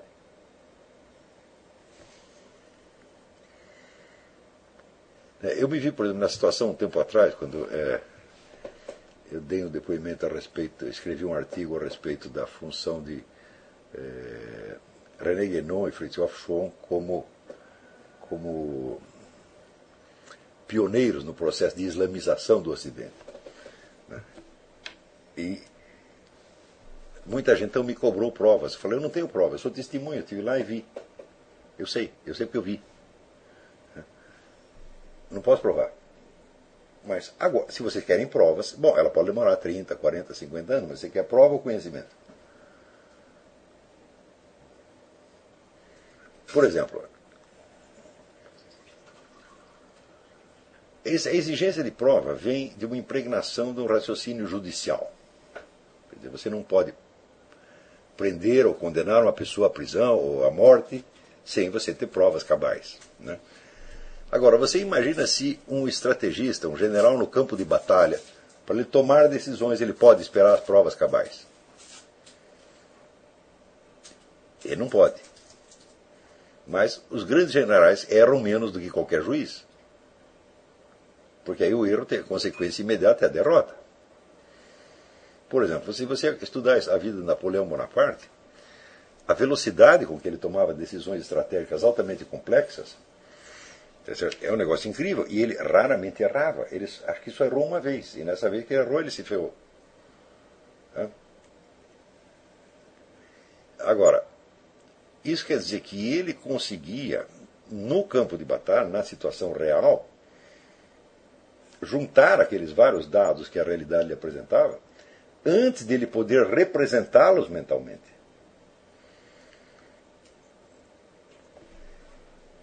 Né? E o, o, acerto das decisões se mostra na sucessão incrível de, de vitórias que ele obteve. Então, existem essas decisões na arte militar, na política, na filosofia. E é, é isso que interessa. Para nós interessa o conhecimento. Dizer, a arte da prova é secundária. E a arte da prova geralmente só serve é assim, é ou para você tirar a dúvida, e você deve tirar dúvida sempre que puder. Mas quando não puder, não tem sentido você rejeitar a verdade. Tá certo? Porque a prova não pode ser dada com elementos da realidade. Presta atenção. Para você provar as coisas com o elemento da realidade, você precisaria fazer a coisa acontecer de novo, diante de todo mundo. E você não é Deus, você não pode fazer isso. Hum? Então, a prova é dada com elementos secundários artificiais. Tá certo? Então,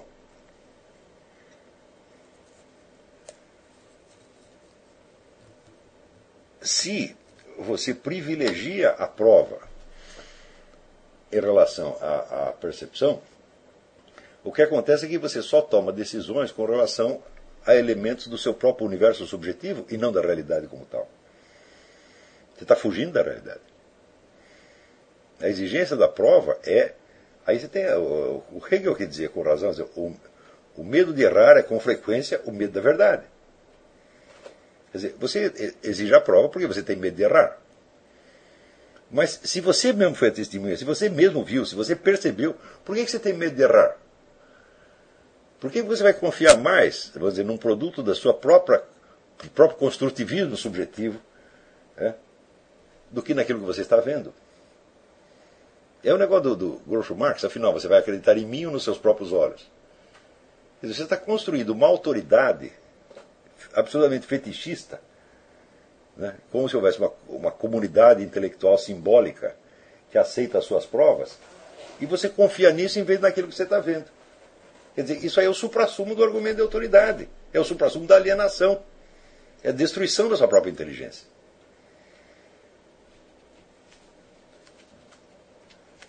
Então, a última instância dessa filosofia não seria de um conhecimento mudo? Eu digo, bom, a quase totalidade do que você sabe você dificilmente poderá transmitir. Mas, mas acontece que essa totalidade é você mesmo, é a sua alma. Né? Essa é a sua verdadeira substância. Tá certo? Então, você está querendo adquirir conhecimento para você ser alguma coisa ou para você poder dizer para os outros? É uma decisão que você tem que tomar. O dizer para os outros deve ser secundário, meu filho. Pensa assim: eu quero saber a verdade, mesmo que eu não possa transmiti-la a ninguém, ou eu só quero saber o que eu posso transmitir? Se você optar por esta segunda, você optou por ser um simulacro. Se você optou pela primeira, você aceitou a responsabilidade do conhecimento. E a responsabilidade do conhecimento consiste em saber coisas que os outros não sabem e que talvez eles não possam entender. É? Se você não aceita saber o que os outros não sabem, então eu digo, com, com quem você vai se nivelar? Aí você só tem que escolher um nível de burrice, maior ou menor. É uma questão de optar por um nível de burrice e não por outro. Agora, toda a nossa educação, toda a nossa cultura superior está tá voltada para isso atualmente. E perdeu totalmente, vamos dizer, a tradição do conhecimento. Eu não digo que todo mundo tenha sido afetado por isso, é claro que não, sempre sobra alguma coisa. Tá certo? Mas, ah,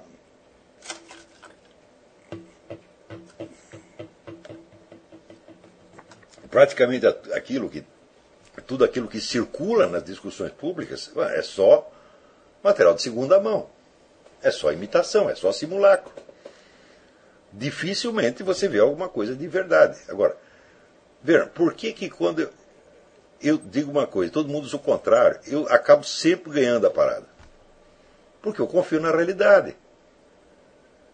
E eles acreditam o quê? Na opinião que todo mundo confirma. Então entraram já na perversão. Eles não são capazes de olhar as coisas. Eles não têm os próprios olhos, eles não têm olhos próprios mais. Eles só têm o olhar do outro, mas o do outro confia no do outro, que confia no do outro, que confia no do outro, que confia no do outro. Então, no fim está todo mundo se enganando.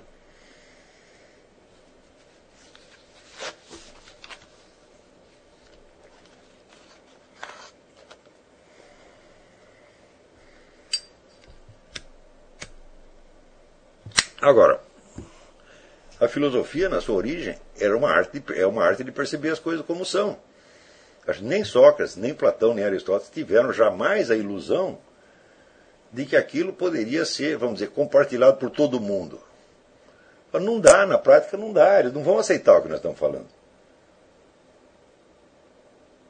Não é que você esteja, você não está, vamos dizer, expulsando ninguém, você não está proibindo ninguém ter acesso àquele conhecimento. A pessoa não tem porque não querem. Se todos quiserem, a gente dá para todos, mas eles não vão querer. Então, a sua vantagem é que você está na realidade, você vai saber mais ou menos as coisas como são, e você vai poder, inclusive, prever mais ou menos o curso dos acontecimentos. E, por exemplo, eu me lembro que nos anos 80, apareceu o livro do Paul Kennedy, Ascensão e Queda das Grandes Potências, em, no qual ele, usando um método científico, que era a comparação, o cotejo entre os orçamentos militares né, das várias nações, ele via que, à medida que os orçamentos militares cresciam, a economia começava a ter problemas. Né. Então, ele, com base nesse método científico, ele concluía que nos anos 80 a União Soviética ia se tornar dominadora do mundo e os Estados Unidos iam cair. Ele escreveu isso, publicou isso, cinco anos antes da queda da União Soviética. Não é para o enfiar a cabeça na privada e dar descarga. Agora, teve gente que, sem fazer todos esses cálculos que ele fez, previu que a União Soviética ia cair. Pelo método o quê? Da suor na palma da mão. Olha, eu senti suar aqui, tá entendendo? Então, quer dizer, eu já sei o que está acontecendo. Não é uma previsão de futuro. Você já vê o processo acontecendo. É?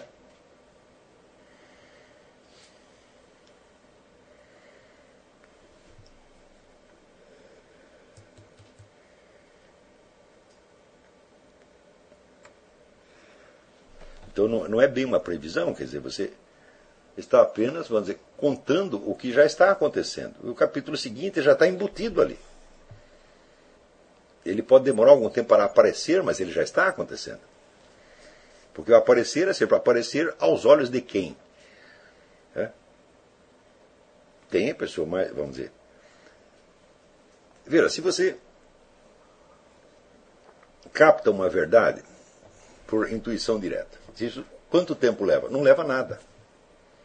É imediato quase. Hum? Agora, se você tem que dar uma prova, de, bom, a prova tem que ser criada mentalmente, leva um tempo. Não é isso? Bom, depois da prova, toda prova pode ser contestada. Então aparece 15 mil contestações. Para você responder todas elas, sua vida não vai dar. Então, de bom, então quando é que você vai perceber a verdade? Daqui quantas vidas você vai perceber? Isso é uma coisa tão evidente o que eu estou dizendo. Quer dizer, o sujeito que quer. Aqui, o sujeito que diz assim, eu só acredito naquilo que está provado, é um imbecil. Nós devemos duvidar de tudo, até ter prova de tudo, mas. Isso é, primeiro, isso é absolutamente impossível. Segundo, isso é estúpido. Então você pode aprender as coisas por experiência direta, não leva a nada. Você pode aprender as coisas por prova, leva mais algum tempo. E você pode aprender por discussões intermináveis, e você nunca vai chegar a conclusão nenhuma. Mas tudo isso vem do desejo de que você tem que as pessoas confirmem o que você está dizendo. Por que, que você tem que provar alguma coisa que você viu? Hã? Se você viu, você não de prova nenhuma. Você precisa provar para um outro acreditar no que está falando. Hum?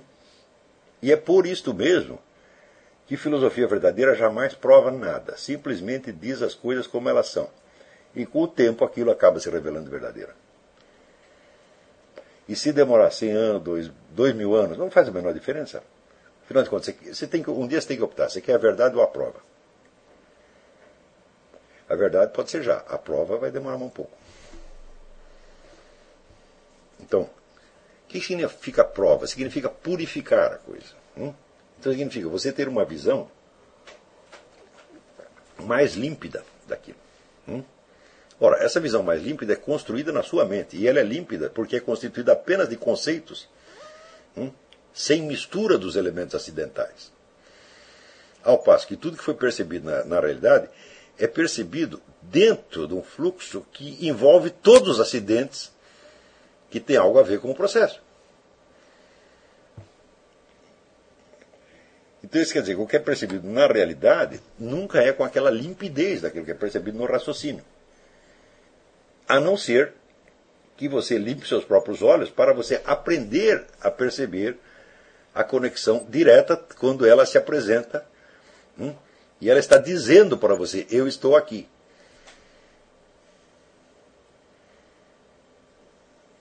Quer dizer, veja, o fato de ter um, um de, em torno de cada processo real haver uma infinidade de elementos acidentais é justamente o que dá consistência substantiva ao que está acontecendo.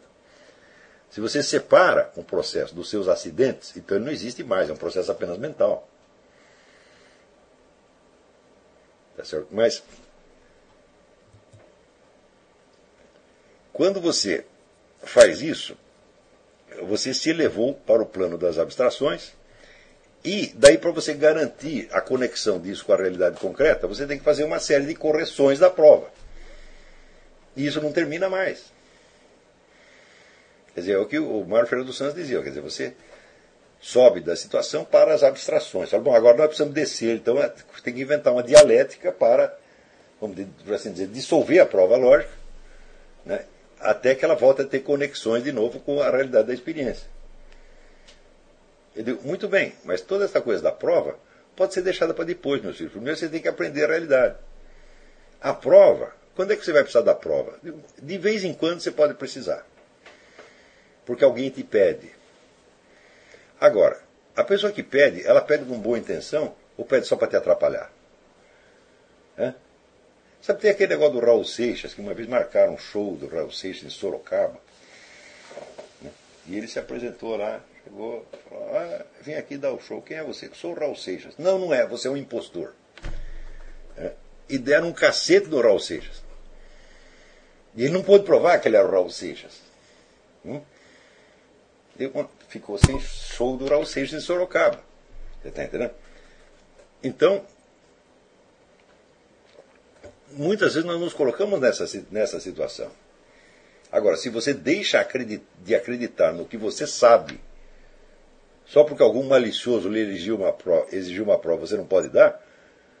Ué, então você se transformou em discípulo de gente burra. Discípulo de gente burra e maliciosa. Qual é a vantagem que você leva nisso aí? Por que você é tão dependente? Por que você é tão covarde? Ora, se nós não tivéssemos a capacidade de enxergar a realidade, é, então todos os nossos raciocínios não teriam conexão com a realidade. Seria um mero formalismo. E nós estaríamos vivendo um universo alucinatório. Então não teria sentido você falar em ciência, em conhecimento, etc, etc. Então vamos excluir essa possibilidade. Nós temos a capacidade de conhecer a realidade. Cada um de nós tem, todo mundo tem. Isso é distribuído quase que por igual.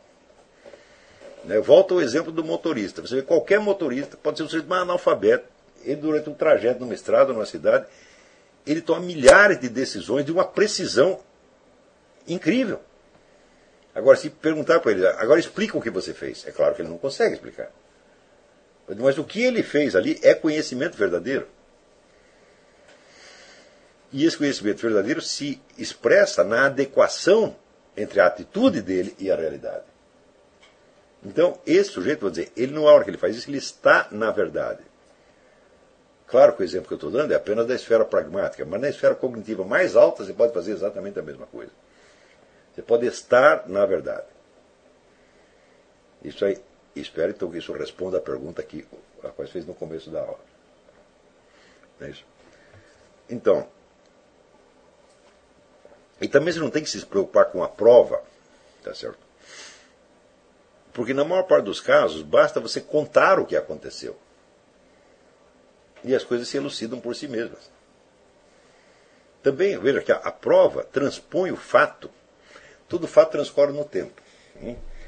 Toda prova transpõe esse acontecimento temporal para uma esfera atemporal de relações lógicas né, estruturais. A lógica nunca diz respeito aos fatos, a lógica só diz respeito a esquemas de possibilidades.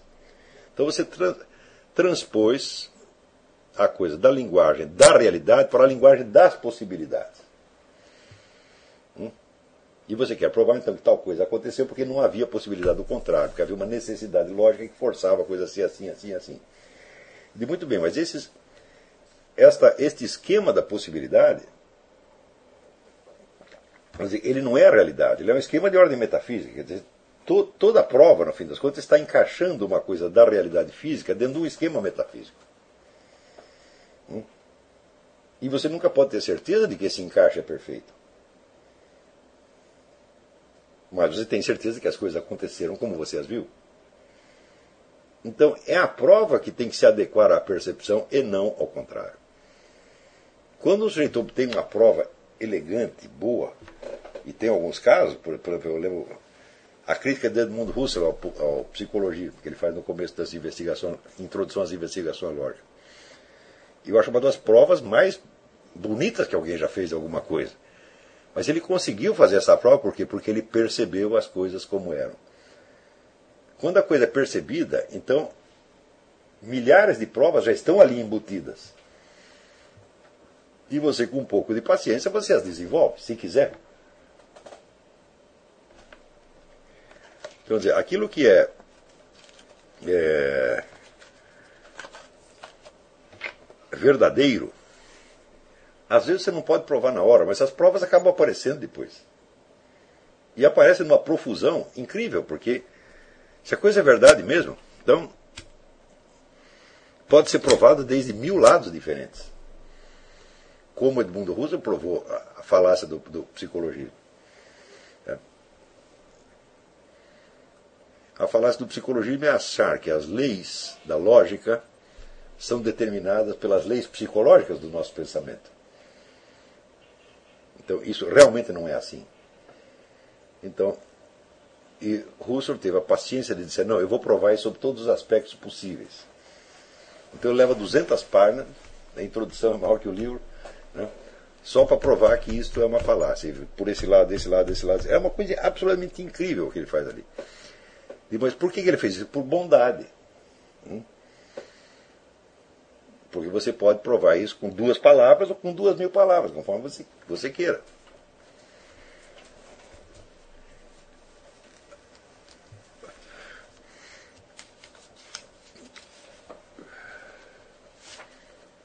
Aqui, o Silvio Grimaldo. Os alunos do chat pediram para o Olavo ler o seguinte tópico do fórum.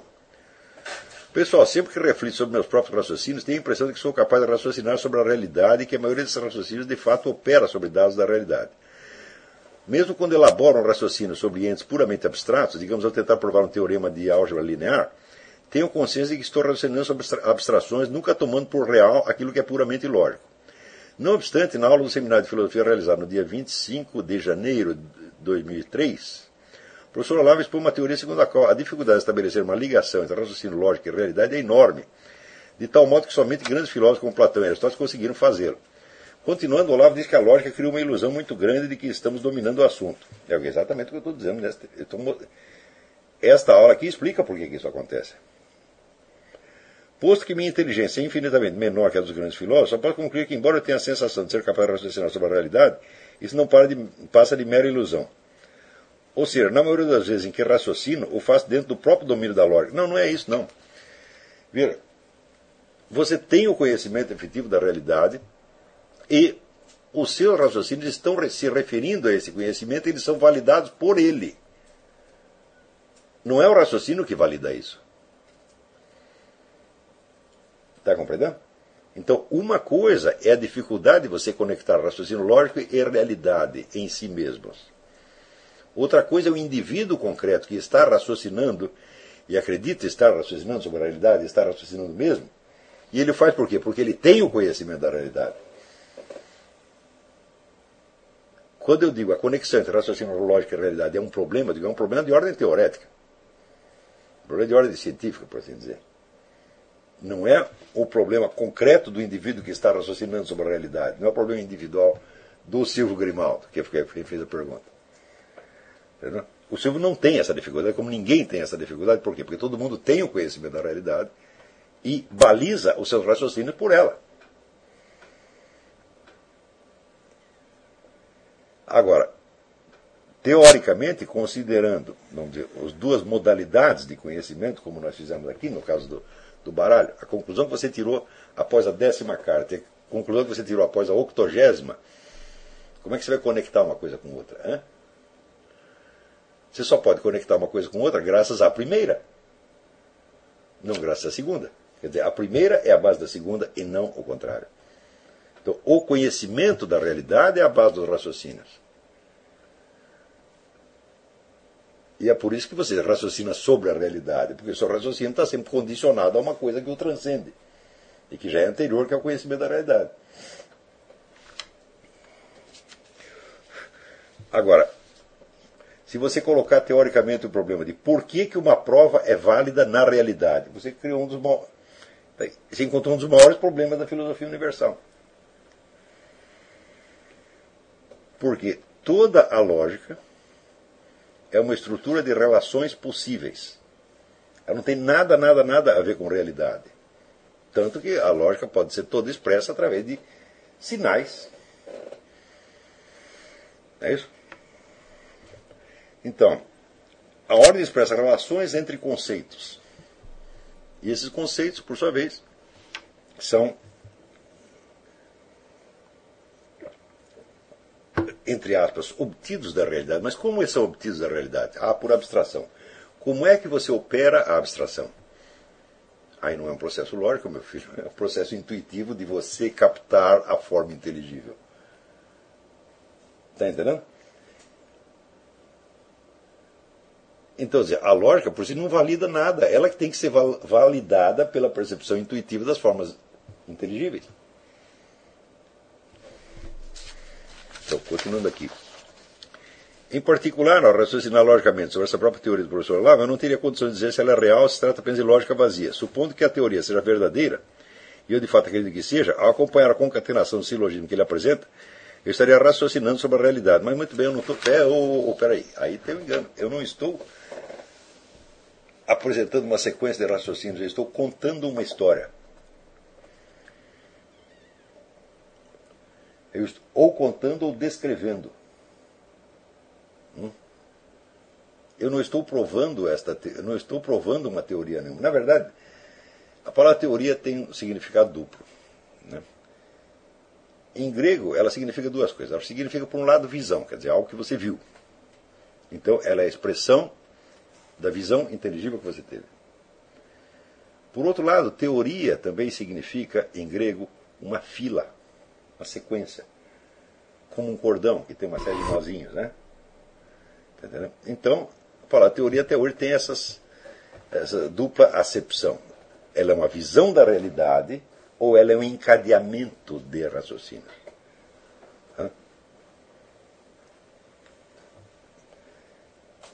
Então, eu pretendo que a minha teoria seja teoria no primeiro sentido. Porque para transformar isso num encadeamento de raciocínio e dar a prova, eu levaria mil vidas e não terminaria isso.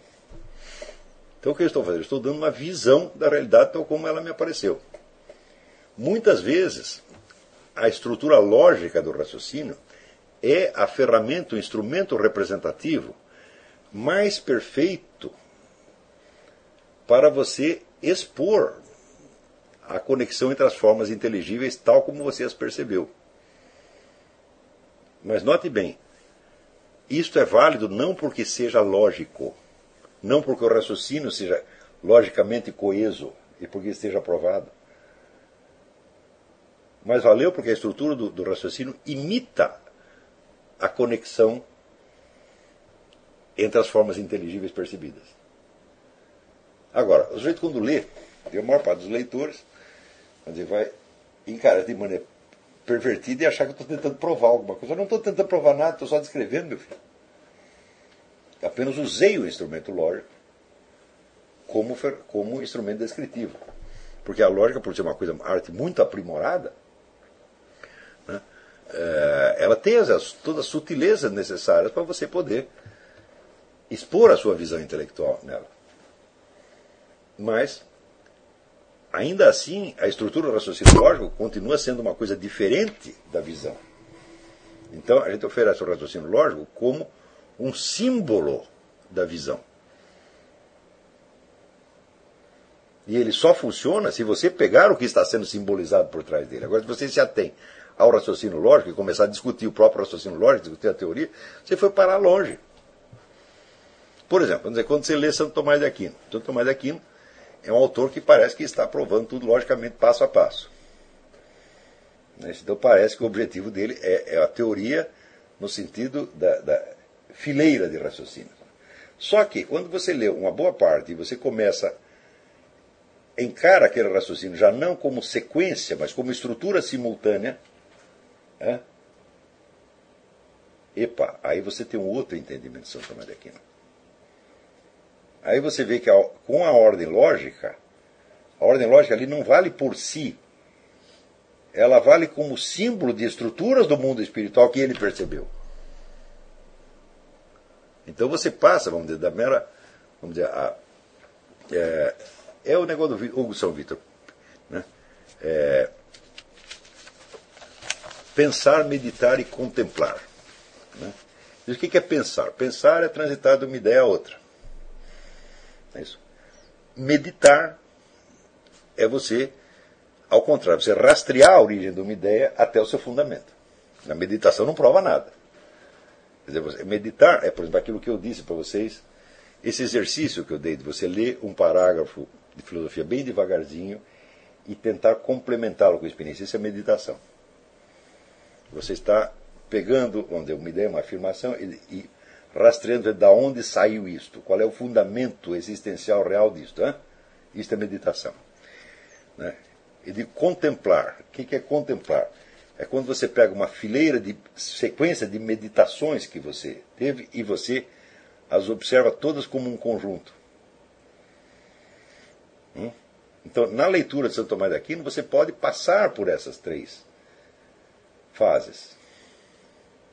E quando você chega na terceira e você observa a estrutura inteira daquilo, você percebe que Santo Tomás de Aquino, se ele fosse perceber aquilo passo por passo, como está exposto na lógica, ele levaria 10 mil anos. Ele percebeu aquelas relações todas simultaneamente e as transpôs numa linguagem que simula uma, uma demonstração lógica. Santo Tomás de Aquino não é burro a, a ponto de pensar que a demonstração lógica vale por si. A lógica é um, apenas um simbolismo como qualquer outro. Quer dizer, aquilo que ele percebeu, se ele fosse um arquiteto, ele transformaria aquilo na estrutura de uma catedral. como a habilidade dele não é desenho, mas é falar, então ele faz uma catedral com sequências de argumentos lógicos, que não estão, na verdade, não estão provando nada, estão apenas criando uma estrutura imaginária para que você perceba por trás o universo espiritual do qual ele está falando. Está compreendendo? Agora, muita gente lê Santo Tomás de Aquino só no sentido linear. Você está entendendo? Então aí você não entende mesmo. O que Santa, por, o que Santo está transmitindo ali simbolicamente é uma coisa tão grande que a linguagem humana não poderia alcançar. É, é uma coisa que pode ser vista, você pode ver aquilo. Qualquer um pode ver, qualquer um que lê Santo Tomás Aquino com bastante tempo né, e com sinceridade acaba percebendo essa, essas estruturas que ele captou num relance. Você pega algo, mesmo que você não pega inteiro, você pega um pedaço. Né?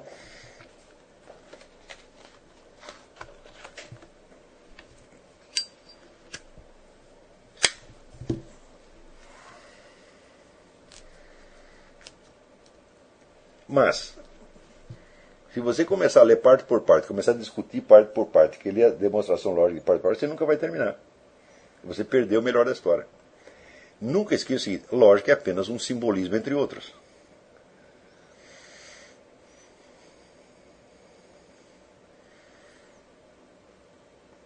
Conhecimento da realidade é conhecimento da realidade. É algo que se passa entre um ser humano vivo, real, presente, e uma situação real presente. Hum? Seja a situação de ordem material ou de ordem espiritual. Você tem que estar presente ali. Só neste momento é que há conhecimento efetivo. É claro, naquilo que, permane naquilo que dizer, esse acontecimento deixa um impacto na alma, amplia a alma e enriquece a alma. Então, ela passa a ter esse conhecimento. Que está Na sua memória e se incorpora na sua maneira de ser, nas suas reações seguintes, etc. Isso é conhecimento. Discussão e prova não é mais conhecimento, gente, é outra coisa.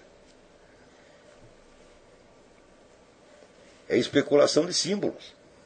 Mas símbolo do quê? Se não tiver um do quê, não tem conhecimento nenhum.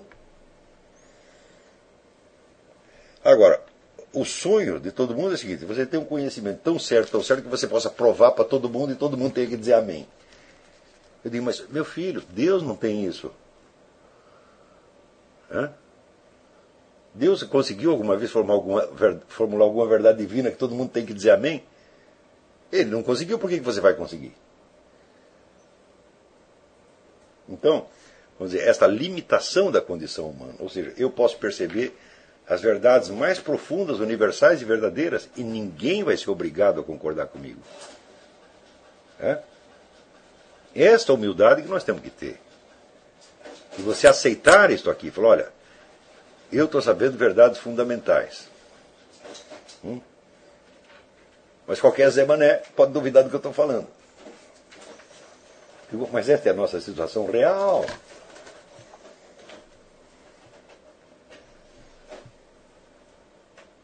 Agora, ou você quer o conhecimento, ou você quer o respeito e a concordância de todos os Zés Manés. Se você quer o respeito e a concordância de todos os Zés Manés, meu filho, então é melhor você fazer um curso de programação neurolinguística e enganar todos eles. Eles todos dirão amém, é uma coisa que eles não compreendem, que eles não sabem, mas por, por das dúvidas vão aceitar.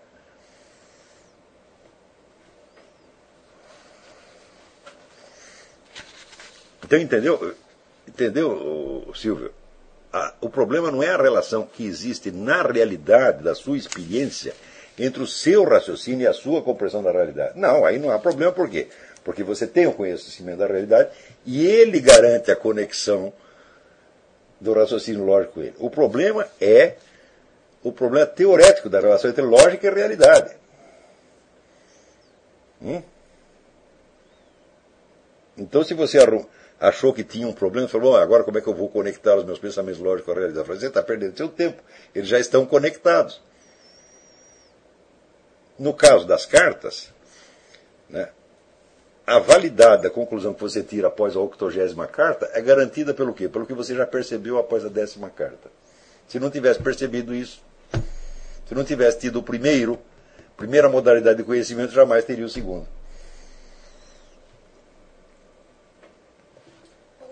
Diga, tem uma pergunta aqui. Eu tenho muita experiência de ouvir uma explicação sua e imediatamente perceber, tá, isso é verdade, não pode ser de outra maneira.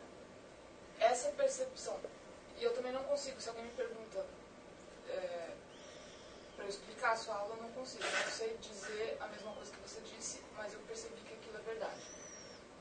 Essa percepção é também o conhecimento do suor na palma da mão? É o que eu estou tentando transmitir. Eu tento transmitir uma impressão genuína. De tal modo que o ouvinte reconheça aquilo na sua própria experiência. Eu não estou dando uma prova e você também não vai ter a prova. Há apenas o que? O intercâmbio da sinceridade. Quer dizer, eu estou dizendo as coisas como eu realmente as vi. Você também pode ver. É? Mas isso aí, vamos dizer, é, o que eu estou tentando passar é uma impressão da realidade. Impressão genuína.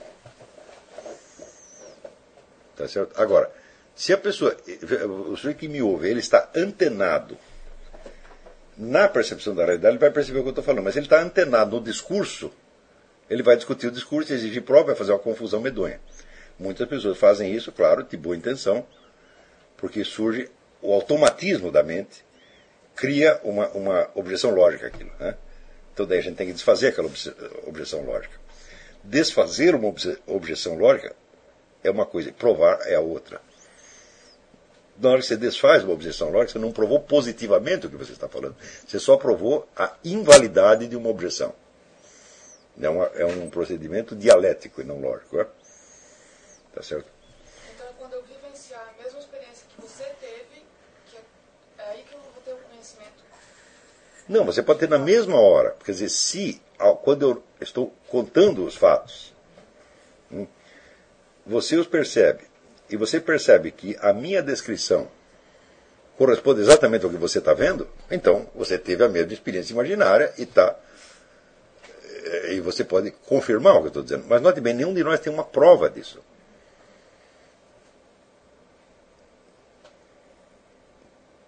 Está entendendo? Não temos e não precisamos de prova. Agora, se você precisa de provas, o resto da sua vida te oferecerá provas a respeito disso. Só que a prova demora um pouco. E nós podemos deixar as provas para depois. Elas virão com o tempo. Quando você realmente precisar delas, elas virão. Agora, existe na mente existe um mecanismo de buscar contradições na linguagem para não perceber a coerência da realidade.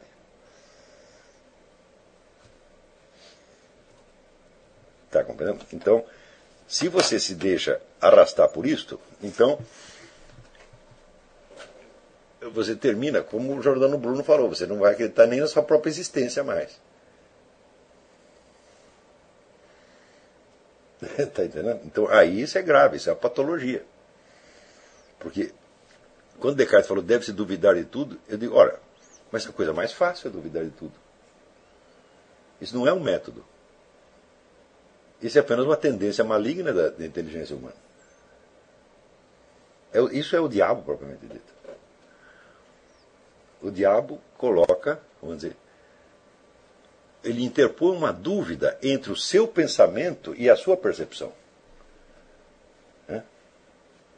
Então, daí você mesmo se torna o seu demônio, que exige de você a prova daquilo que você está vendo. E você não pode dar a prova. Aí você entrou na síndrome do piu-piu. Será que eu vi um gatinho? Eu digo, mas meu saco, só você pode me informar se você viu o gatinho ou não. Você, tá você vem perguntar para mim se você viu o gatinho? Está entendendo? Então, eu vi o gatinho, mas eu não tenho prova de que eu vi o gatinho. Falei, pronto, estou aí com um problema. Agora eu acredito. Né? Em mim eu acredito na minha dúvida. Isso é totalmente paralisante. Está entendendo? E muito do que hoje se entende por educação consiste apenas em inocular a, a síndrome do piu-piu na cabeça dos coitados.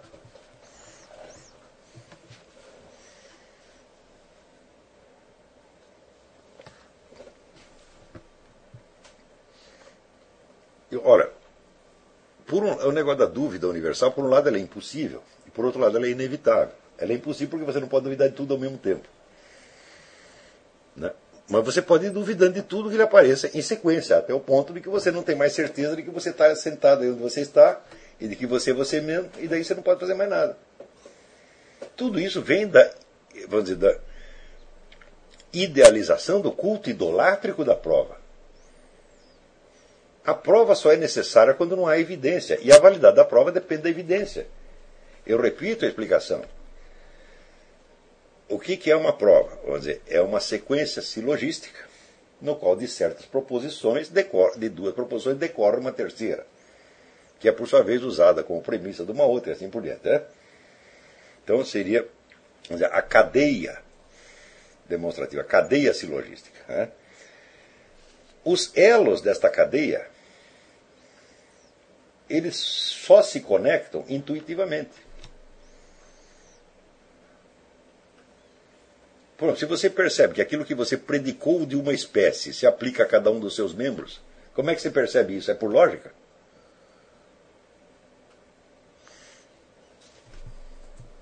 Se você disser, prove, prove isto. Né? Prove que a as determinações do, do, do, gênero estão em cada uma das suas espécies, que as determinações de espécies estão em cada um dos seus indivíduos. Prove isso. Ih, mas isso vai demorar muito.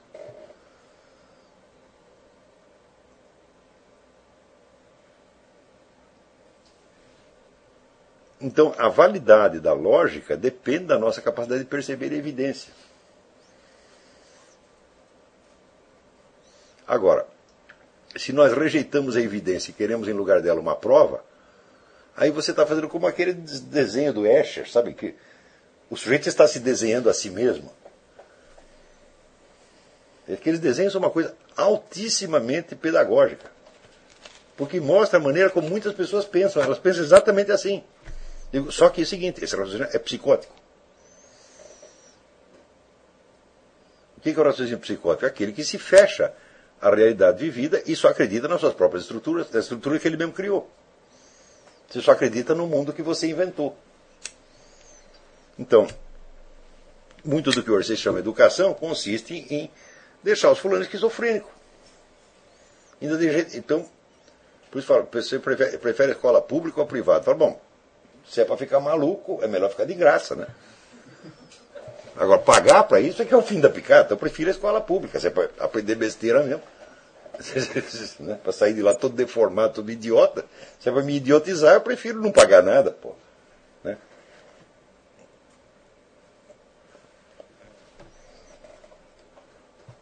Muito bem.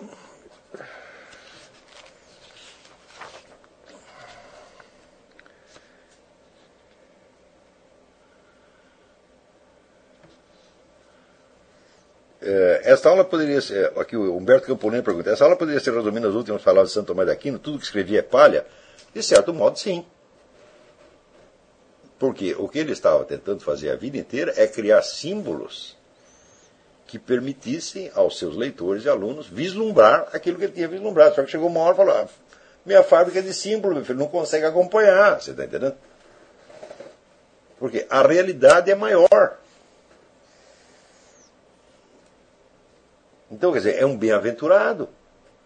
Significa que ele jamais se fechou dentro do universo de símbolos que ele mesmo tinha criado.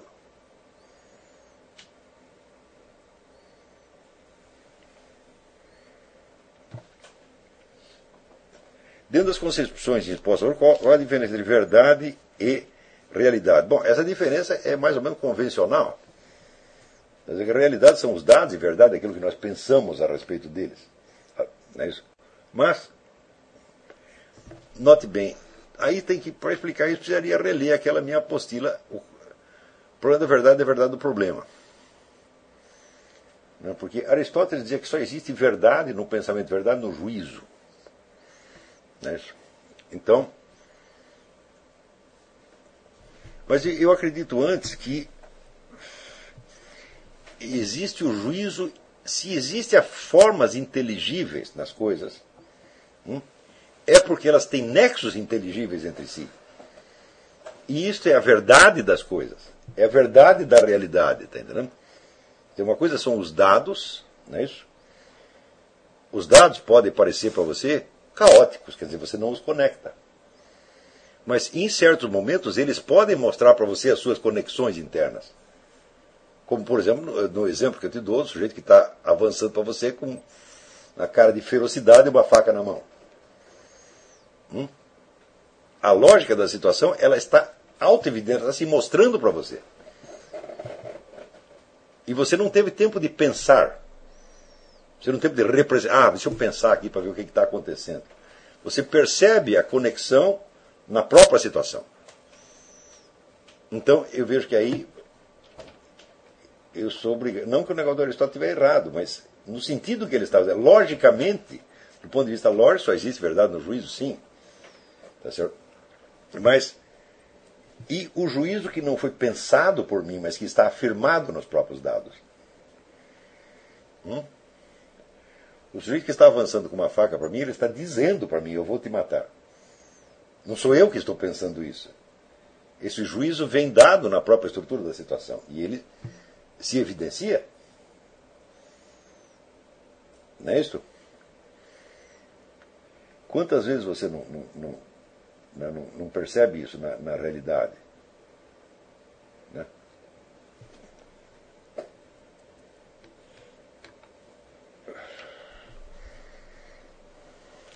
Não precisa ser uma situação trágica. Às vezes, quando é um moleque está se engraçando para cima de você, você não percebe? Hum? Ela está dizendo para você: Eu quero você. Tá, tá, tá trans... Não é você que está pensando. Você não precisa. Espera aí, eu vou para casa fazer um raciocínio, pensar e volto para dizer. Se você fizer isso, bom, ela já, já deu para o outro. Ponto. Então, você, nessa situação onde você percebe a coisa como ela está, como ela é, imediatamente eu falo, bom, aí existe uma verdade na situação, porque existe um juízo na situação. O que é um juízo? Uma conexão lógica. É?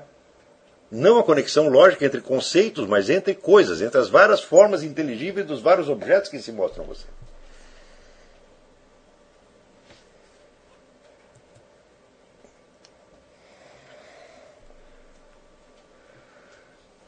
Vamos ver.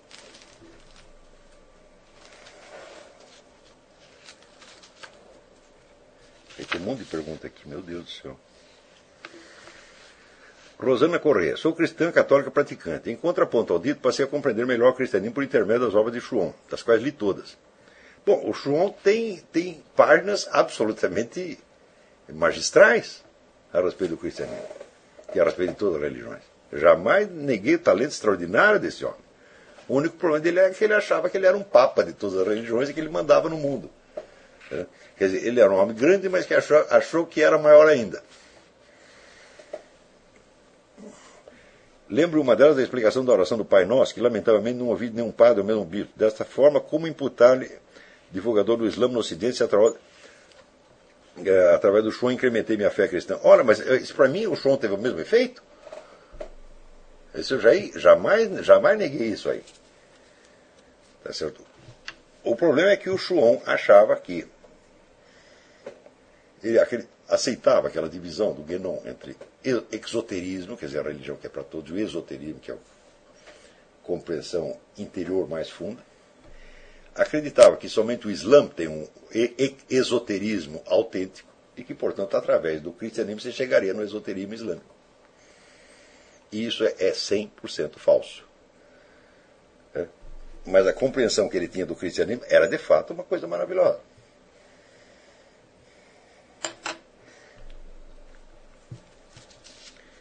Então, a gente precisa ver, o Schuon não era um, um, um, filósofo, ele era, pretendia ser um mestre espiritual, quer dizer, alguém que ia guiar as pessoas no seu, no seu caminho espiritual, tá certo? E eu vi o Schuon, ele dá tantos sinais de falta de discernimento psicológico elementar para lidar com as situações da vida, tá certo?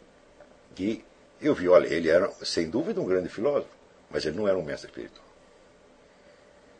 De jeito nenhum. Em hipótese alguma.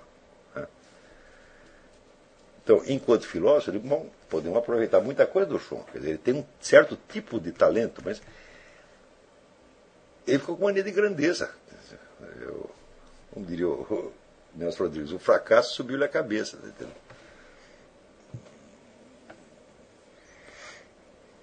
Então eu seria o último a negar essas, essas qualidades imensas, tanto do, do Guénon quanto do Chon. Nunca, de maneira alguma. Agora, a gente precisa aprender que as pessoas não são não, nem Deus e nem o diabo, tá são seres humanos. Né? E, e, portanto, você não pode, vamos dizer, a, é, você precisa ver qual é a, a proposta integral do sujeito do que ele está, o que ele está tentando fazer. Por exemplo, você lê um cara como João, como Guénon, ou um filósofo qualquer, o que, que ele está tentando fazer? Compara o que o Chon está tentando fazer com o que eu estou tentando fazer. O Chon se colocava como mestre espiritual, alguém que dirigia a vida dos discípulos em todos os setores. Ele dizia até quantos cigarros você pode fumar por dia. Ele dizia que você pode fumar oito. Você imagina como eu sofria ali dentro. Então, e dizia assim: qual é o estilo que a, você pode mobiliar a sua casa? Hum? A que atividades econômicas você pode se dedicar ou não? Que tipo de filmes você podia ver e quais eram proibidas? Ele fazia tudo isso. Então, ele não, ele não se colocava como um filósofo, mas como um diretor espiritual. Com uma autoridade muito maior do que a de qualquer diretor espiritual. Então, como a proposta dele era essa, você tem que julgar essa proposta de acordo com o plano, as pretensões dele, que não são as minhas absolutamente. Aqui, meu filho, eu não dou conselho para ninguém, só o sujeito me pedir insistir muito. E mesmo assim eu digo, ó, eu não sei direito, deve ser mais ou menos assim. Tá entendendo? Eu não sou um mestre espiritual, sou um filósofo, meu filho, eu estou tentando esclarecer tua inteligência. Não estou tentando dizer como é que você deve viver todos os detalhes da sua vida. Eu não sei, eu não, às vezes não sei o que fazer com a minha. Às vezes eu não sei ensinar o meu cachorro, pô, o que, que ele deve fazer. Como é que eu vou ensinar você? Então, vamos dizer, as minhas pretensões são muito menores que as dele e por isso mesmo, vamos dizer, eu estou trabalhando numa área onde eu tenho muito mais segurança e muito mais confiabilidade que a dele. Por quê? Porque o que eu estou exigindo de vocês é muito menos do que ele exigia. Você, para ser um discípulo do João, você tem que prestar um juramento de obediência integral pelo resto da sua vida. Eu aqui eu fiz, ó, você faz o juramento de compromisso de ficar até o fim do curso. Isso, é só isto. Então, de tudo que eu conheci do João, eu digo, bom, o que se dá, dá para aproveitar do João é exatamente o que você aproveitou, Rosana das coisas que ele escreveu, tem coisas maravilhosas, pode fazer muito bem para você e pode esclarecer. Qualquer que seja a sua origem religiosa, ele te ajuda a esclarecer, porque ele de fato compreendia isso. Agora, se você entrasse na organização dele e fosse ser discípula dele, putz vida, você não queira saber. Nem quer saber como terminou aquilo. O negócio virou uma baixaria que, indescritível. Né? Então, a gente pergunta, mas por que, que ele quis, tirou essa, teve essa mania de mestre espiritual? Hum? Se era um filósofo tão bom, se compreender essas coisas, para que querer ser mais? Eu não sei de onde ele tirou isso, mas sei lá. O diabo soprou isso na orelha dele.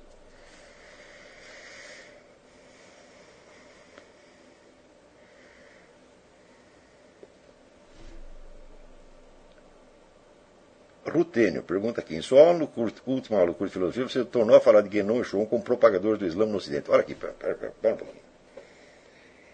Esses dois camaradas eram membros de uma tarika. Tarika é uma organização esotérica islâmica. A tarika tem uma função no Ocidente. E eles vieram aqui para fazer isto. Se eles não dissessem uma palavra sobre o Islã, não faria a menor diferença. Você não vai poder entender isso que eu estou dizendo a partir dizer, da obra escrita dos caras. Não dá para entender isso. Você precisa entender o que é uma tarica, como é que funciona. E eles não vão contar isso para você. Isso você precisa obter de outras fontes. Ou por outras leituras, por outra investigação, ou por experiência pessoal. Aí é que você vai entender o que eles estão fazendo. Agora, aqui, como ele diz, é, quase tudo que li desses autores, além de outros autores da linha similar, como Kumaraswamy, Évola e Benoit, pelo que percebi, analisando todas, pouco falaram do próprio Islã. Eu, sim, meu filho, claro que pouco falaram do próprio Islã, mas veja, vou contar uma coisa para vocês. Uma vez o Martin Lings, que era o segundo no comando do, do, da, da, organização do Shun, me convidou para assistir um, um, encontro de religiões comparadas que eles iam realizar no Peru. Então eu chego lá no Peru, num hotel chiquíssimo, tem lá vários eruditos, representantes das várias religiões. Tem um cara ortodoxo, um cara budista, um cara judeu, né? um muçulmano, um católico, um protestante, etc, etc, etc. Então cada um foi lá analisou os problemas desde os pontos de vista da sua própria religião. Muito bem. Daí depois me convidou, falou, olha, hoje nós vamos ter um encontro, uma, uma vamos um Majlis. Majlis é um, uma sessão rituais da Tarika. E se você quiser ver, porque ele estava me atraindo para a Tarika na, na época. Se quiser participar, assistir, você vai lá. Né? Então eu fui lá para assistir. Só que quando eu cheguei lá, todos aqueles caras eram membros da Tarika. Então tinha um sheik muçulmano dirigindo cada um. E, naturalmente, sutilmente dirigindo a vida espiritual de cada um daqueles budistas, cristãos, etc., etc., para fazer do Islã o fecho, a chave de abóbada. Você tem todas as religiões, na própria perspectiva islâmica, você vê, houve 14 mil profetas, segundo é, o Corão. Todos eles fazem parte da história progressiva da revelação que culmina no Islã. Então o Islã não desmente as revelações anteriores, mas ele as completa e é o fecho de abóbada. O que estava fazendo Shuon e Guénon? Exatamente isso. Eles dão o fecho de abóbada. O fecho de abóbada não desmente nem destrói as pedras da construção. Apenas coloca umas cúpulas em cima deles. Então, tem muitos daqueles caras nunca falaram uma palavra de Islã. Tem caras que são padres católicos. Outro que é rabino. Só que você pega a religião inteira deles, é um elemento dentro da macroestrutura do esoterismo islâmico, que exerce autoridade sobre todos eles. Você pode ler a obra do show inteirinha, você nunca vai perceber isso.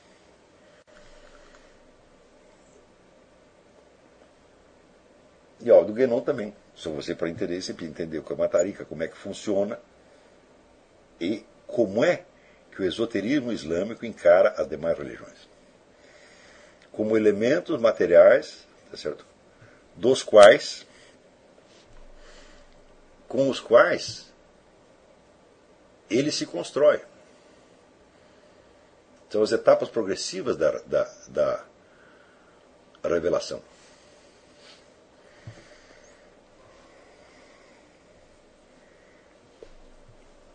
A, é, daí, a rigor de Guénon, só me tornei um hindu porque não sou filho de um e nem nasci lá.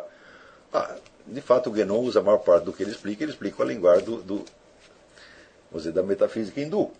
Mas ele mesmo diz que você não pode se converter ao hinduísmo. O hinduísmo ou você nasce ou não. Então, certamente não é para lá que ele está querendo te levar.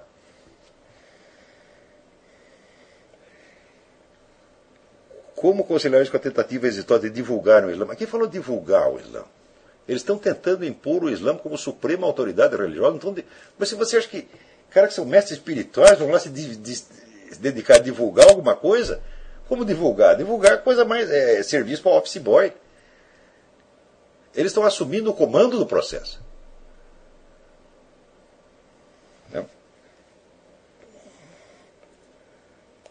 Então, não se iluda com essas maravilhas que eles escrevem sobre as várias religiões. Você pode aproveitar isso, claro.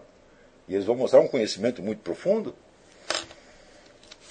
Só que todas as religiões são pedras do edifício, do grande edifício do esoterismo islâmico. Então há aí uma espécie de uma transferência de autoridade espiritual. Transferência do eixo espiritual. Está compreendendo? Quer dizer, se você é um católico, então, vamos dizer, o eixo é Jesus Cristo. Jesus Cristo, a igreja, o Papa, o clero, etc, etc. Tá aí, né? Agora você entra no, no, na organização do João, você entra ali sob a, se coloca sob o guiamento espiritual dele, né? não, então tem um eixo superior que abrange tudo isso. Não deforma nenhum dos elementos, eles permanecem intactos. Intactos e até conhecidos de uma maneira eminentemente translúcida. Tanto que o Shaw, às vezes, era capaz de explicar pontos de doutrina cristã melhor do que qualquer teólogo cristão, ou judaico, tá entendendo? melhor do que qualquer rabino.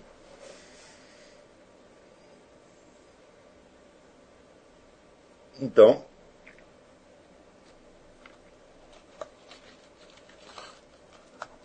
você tem autores lá, por exemplo, tem outro chamado Léo Shaya, é um judeu. Hum? Escreveu livros incríveis sobre o judaísmo, absolutamente incríveis. O que, era o Léo Shaya? Era um discípulo do Shuon. Então todo aquele judaísmo dele está tudo inserido dentro da estrutura do esoterismo islâmico, que é a chave da abóbada. Na hora que você fez isso, você engoliu uma civilização inteira, porra. Eles não estavam divulgando o Islã, eles estavam tomando o Ocidente por cima, pela sua mais alta elite intelectual. Não tem nada a ver com divulgação. E é por isso mesmo que eles não precisam falar uma palavra de Islã.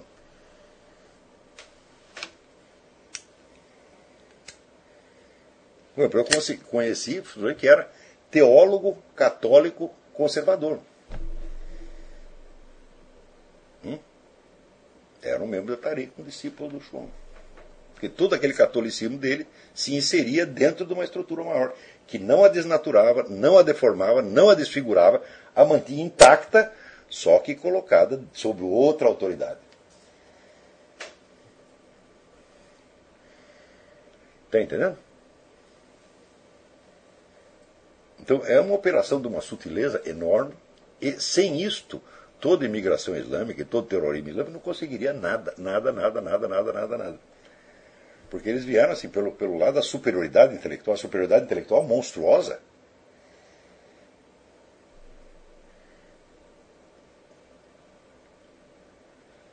Entendeu? Então, bom, depois que eu estudei tudo isso, eu estudei tudo isso, eu falei, não, eu não quero.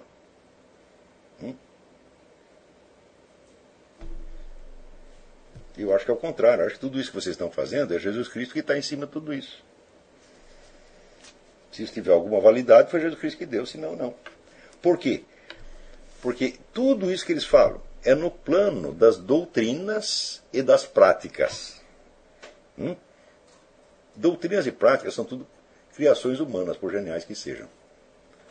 E tem um elemento que não entra em tudo isso, que é a própria interferência de Deus no processo. Hum? Essa interferência você vê, por exemplo, no milagre de Fátima. Isso é uma interferência de Deus. Então eu digo, olha, no plano, das doutrin, plano doutrinal, teórico, das doutrinas esotéricas, tudo que está falando está certo. Mas... E cadê Deus? Ele não fala nada? Ele não age? Ele só existe através de vocês? É? Ele não pode dar um palpite por conta própria?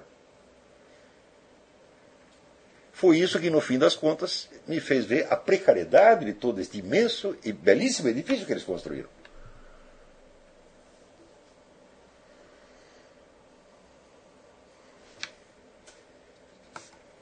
Você vê, eu tomei conhecimento, por exemplo, do Padre Pio através de um sujeito que era da Tarica que era o Marco Palles. Se bem que o Marco Palles se afastou da Tariq, brigou com os caras, não tinha nada, nada, mais a ver com isso.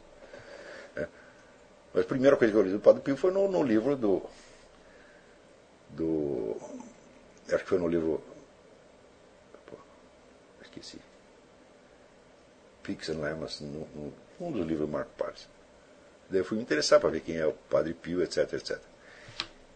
Então, no caso do Padre Pio, ali não se trata de doutrinas, de práticas espirituais, mas de uma interferência direta e brutal de Deus na ordem física. Quando aparece aquela menina que não tinha pupilas, o sujeito faz a menina enxergar sem pupilas. Eu digo, mas o que é o Shuon perto disso? É nada. É apenas um filósofo que nem eu, porra, tá entendendo? Então, ela tem minhas ideias, o as dele, mas peraí, mas tem um cidadão aí chamado Deus, tá ele vem, interfere e faz umas coisas que ele não pode fazer.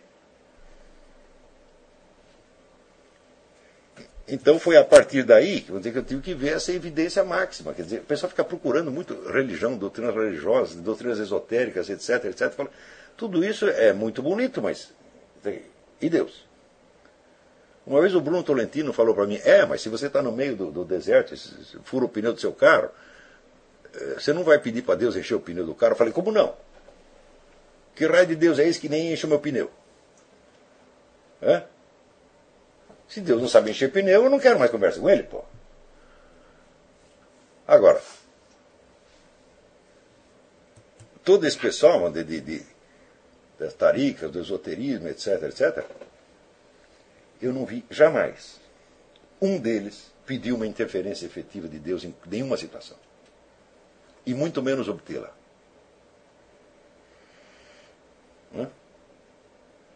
Mas eu vi outras pessoas fazerem isso. Então, esses caras eles gostam muito de esoterismo, então, mas eles não acreditam em Deus, meu Deus do céu. Eles só acreditam em doutrinas. Hum? Digo, olha, o, o Guénon que veio aqui, todo doente o tempo todo, mas por que não pediu para Deus curar ele? Pô? Se eu fico doente, eu peço e Deus me cura. Está faltando alguma coisa aí, né? Tudo isso é muito bonito. Olha, eu estudei essa coisa durante 20 anos. Eu li tudo que essa gente escreveu. Eu li cada linha do Guénon, cada linha do João, cada linha do Évola. E tudo, tudo, tudo, tudo. Está faltando algum negócio aí. É que nem o negócio da estátua. Desde o início, eu tinha essa impressão. Eu falei, tem algum treco errado. Está faltando alguma coisa. Está faltando o quê? A substância da presença, da ação divina. Não tem. Ela não tem. Isto é uma operação de estratégia de guerra civilizacional de altíssimo nível, muito acima desse negócio de divulgação, de, de, de, de política, etc, etc. Eles estão tentando assambarcar intelectualmente o Ocidente e colocar todos sob um outro eixo, que é o Islã. Eu digo, ah, muito bem que faço isso, mas espera aí, e Deus? o que, que ele diz?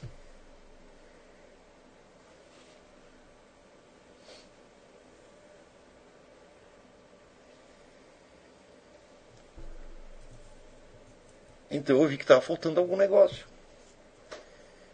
E daí, de repente, ele começa a ler o negócio do Padre Pio. O Padre Pio não estava fazendo nada disso.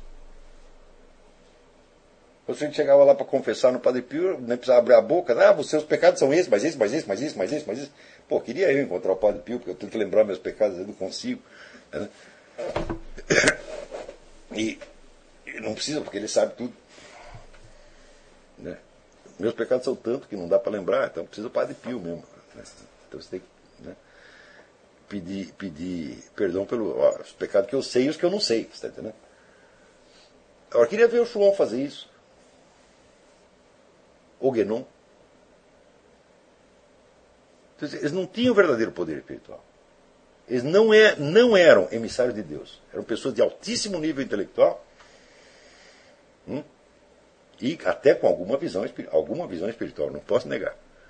Mas eles não eram emissários de Deus. Eles não tinham, vamos dizer, autoridade vamos dizer, do, do, Espírito Santo. Não tinham. Tinham outra coisa. Claro, não digo, não digo nunca o Espírito Santo os tenha inspirado. Não posso dizer isso aí. Não sei, na verdade. Às vezes parece que sim. Né? Mas o poder do Espírito Santo não estava lá. E por isso que tem, dizer, nas, uh, tantos episódios uh, ruins e feios tá na, na, na, vida dessas organizações. Coisa muito feia mesmo. Essa tarica do João, quando alguém criava um problema para eles, o que eles faziam? Faziam um assédio judicial em cima do cara. Inventavam um montão de processos para atrapalhar a vida do coitado. É. Tem gente que saiu de lá, tem um sujeito que saiu de lá tão revoltado. Bom, mas ele, bom, entrar no campo das fofocas. Saiu tão revoltado que ele virou esquerdista. Né? Então você tem uma mistura de gênio e idiota. Ele sai aí fazendo campanha anti-FON, anti-tudo. Né? E foi, foi pedir meu apoio. O cara falou, não, eu não estou aí com o João, tenho lá meus objetivos, mas eu não vou sair inventando história contra ele, pô, para quê? Né? Deixa ele lá fazer o serviço dele, ele faz o serviço dele, eu faço o meu aí. É, que, que Deus o proteja, que Deus o perdoe se ele fez algum erro. Né? Eu não posso negar uma dívida intelectual com o cara. Alguma. Não tão grande quanto a gente tem como Aristóteles, mas aqui, mas alguma tem. Então não, não posso cuspir no prato e comer, pô. Hum? Mas não quer dizer que eu tenha que atribuir ao sujeito uma autoridade que, obviamente, ele não tem. É... Caro professor Olavo, hesitei em participar do seu curso. Hoje percebo a burrada fenomenal que teria feito se não tivesse me inscrito. Obrigado. Quanto à imitação de escritores, escolhi Camões, começando pelos sonetos da edição de 1595. Por enquanto estou imitando apenas literalmente, lendo com toda atenção os poemas e os transcrevendo, sendo que também eu estou memorizando. Isso é fenomenal. Fenomenal. Fenomenal. Quer dizer, você saber de cor vários poemas vai criando uma espécie de musicalidade interna. Isso era um dos segredos do Bruno Tolentino. O Bruno Tolentino tinha aquela musicalidade extraordinária, por quê? Porque ele, metade da poesia universal ele sabia de cor. Então aquilo, vamos dizer, era um, era um, era um tesouro, tá certo, de, de ressonâncias, de evocações, etc. E quando ele escrevia, aquilo tudo aparecia sozinho. Era a tradição literária inteira que estava escrevendo pela, pela mão dele. A velocidade da memorização aumenta significativamente de poema para poema. Sim, sim, sim. Além do que a minha sensibilidade inicial ele está melhorando, sendo que o fato de memorizar me propicia insights nas horas mais inusitadas. Mas isso é uma maravilha. Eu sempre digo para as pessoas, a, a obra literária não é para ela ser interpretada, é para você interpretar as situações da vida e as outras obras literárias à luz do que ela te passou. Ela é uma chave interpretativa. Eu já havia iniciado o hábito de memorizar poemas por conta da influência da obra de Harold Bloom. Entretanto, depois abandonei esse hábito, coisa que felizmente o senhor reanimou em mim e de quebra com uma proposta mais ampla. Apenas para aproveitar a oportunidade, eu gostaria de fazer algumas perguntas. Um, o fato de alguém como Harold Bloom, que tanto defende o cânone ocidental eh, de ismos da moda, acaba por propor um simulacro de personificado em Shakespeare, pode ser articulado e até explicado em razão deste crítico literário pelo gnosticismo? Certamente. Certamente. O Harold Bloom foi enfeitiçado por, por gnosticismo e é o problema, o problema do Schwann. Ele acha que ele é mais esperto do que ele verdadeiramente é.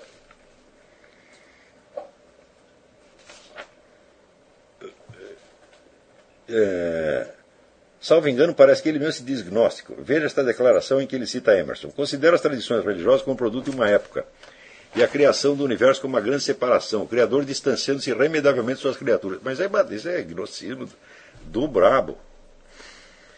Dois, algumas aulas o senhor comentou que o estudo das religiões comparadas, de certo modo, é uma perda de tempo. É, mas das coisas que ela te ensina é que as religiões não podem ser comparadas.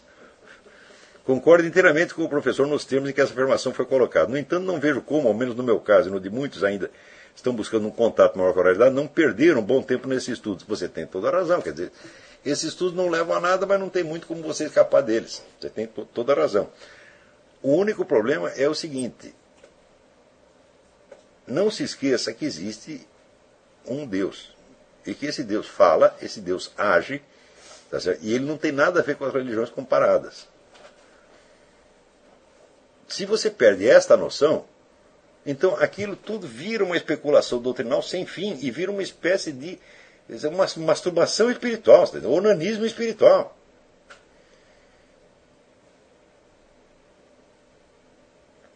Então, assim, na hora H, Deus enche o seu pneu ou não? Hum? Este é o teste. O resto é conversa mole. Porque, veja, quando você vê um único milagre, você entende que você nunca vai entender aquilo. Nunca, nunca, nunca, nunca, nunca na sua vida.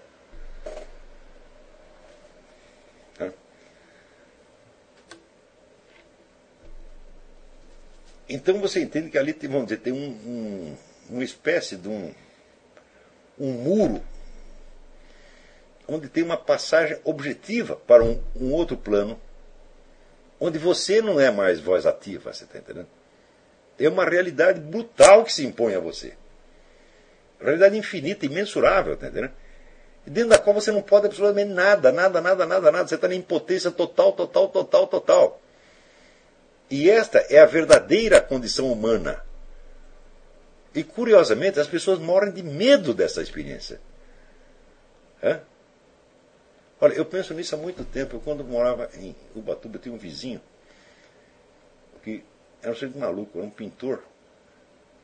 E era um sujeito admirável, na verdade. E tinha uma praia, ela chama Praia Vermelha, ninguém nadava, nadava na Praia Vermelha, que tinha ondas de 30 metros de altura. Mas ele ia, e ele. E eu ficava, eu nunca entrei, não era besta, não sou besta. Mas ele ia e nadava, e o que, que ele fazia? Ele deixava a onda jogar, a onda jogava ele para cá, jogava para lá. Jogava ele ficava perfeitamente confortável ali no meio. Tá entendendo? Esta imagem nunca me saiu da cabeça. Se ele tentasse enfrentar a onda, ele ia morrer. Então, ele estava numa situação onde ele não podia fazer nada. Eu digo, olha, nós perante de Deus somos a mesma coisa. Quer dizer, você está inteiramente à mercê. Outra vez também fiz uma experiência, eu tenho um amigo gaguinho, chamado Zé Cássio, e o gaguinho era muito corajoso. Então uma vez ele pegou um barquinho de noite e fomos remando, remando, remando, remando, até que sumiu tudo.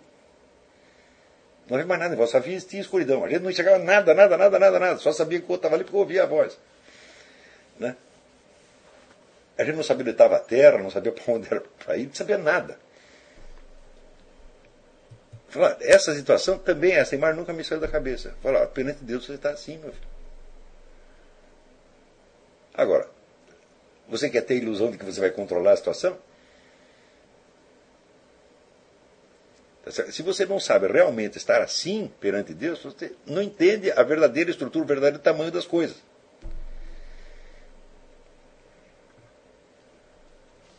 Então, alguém que faz uma menina enxergar sem pupilas, faz um treco que você não pode entender, que você não pode dominar.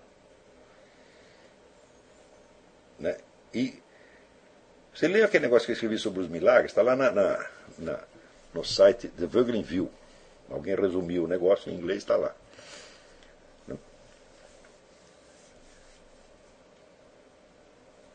Vamos dizer, esses milagres, eles não são só esses acontecimentos, vistos atomisticamente só nesse aspecto. Eles são formas integrais muito complexas, onde se reproduz, vamos dizer, todo o simbolismo da, da religião católica,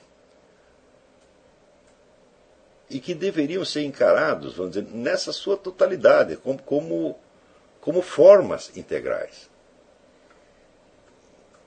Tá certo? E quando você começa a ver isso, você entende que existe algo que está para além de você, algo que não é para o ser humano entender, que ele não vai entender mesmo, e que você só entende realisticamente se você se colocar na sua verdadeira dimensão de total impotência. E você aceita isso aí, fala, ah, isso está na realidade. Agora, se você quer se refugiar nos seus próprios pensamentos, onde você domina, fala, bom, é porque você ficou com medo da realidade. Veja, mas não é que a pessoa foge de Deus, elas fogem do tamanho do universo. Essa experiência que eu estou falando do barquinho né, é uma coisa que muita gente deveria fazer. Então, olha, aqui nada que eu fizer ou deixe de fazer vai mudar nada. Nós estamos aqui na mão da providência divina. E pior, a gente está se sentindo perfeitamente bem. Como o meu vizinho se sentia bem no, no alto de uma onda de 30 metros. Né? Então, isto é adaptação à realidade, com as suas verdadeiras dimensões. Agora, o temor que as pessoas têm, vamos dizer, do, do infinito, do ilimitado, faz com que elas se fechem e criem estruturas nas quais elas pensam que estão protegidas. Eu digo, mas isso é o avestruz, é a política do avestruz. Vamos dizer, a impotência humana é permanente. A gente só tem algum poder dentro de uma esfera limitada, tá certo? Que os nossos antepassados já prepararam para nós. Quer você vive numa sociedade que tem leis, onde você sabe mais ou menos como funciona, etc, etc. E isso te dá uma ilusão de que você está controlando a situação. Mas é uma ilusão que só funciona dentro de, de, um, de, um, de uma esfera limitada. Então, você ter uma visão, vamos dizer, da ação, da presença da ação de Deus, da ação real, Meu Deus do céu, isso é muito mais importante do que você ter estados místicos e ter visões espirituais, etc, etc.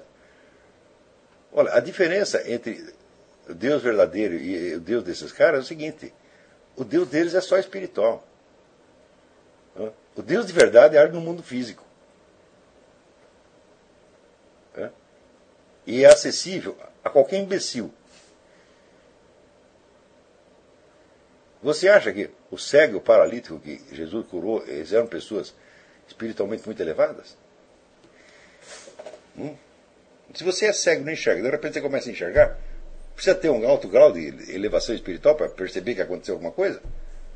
Não, fala, mas é essa a diferença. Deus, Deus de verdade age aí, no mundo físico. Entendeu? Eu falo, mas isso é muito mais importante do que tudo que Schwong e Guénon ensinaram.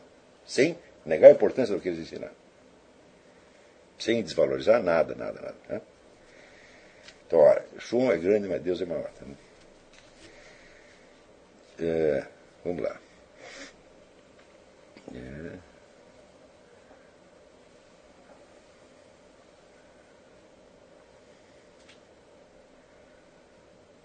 Ele fala aqui do Francis Collins, C.S. Lewis, faz das aulas que teve com o Gugu.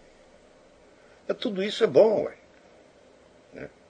Como o senhor articula a situação supradotrinal com posições como as de Orlando Fedeli, que mesmo em declarações sobre o núcleo comum transcendente das tradições, como fiz acima, julgar-me o herege ignóstico. Eu digo, olha, um, um, momento. O que quer que seja dito de verdadeiro é, foi dito por Deus.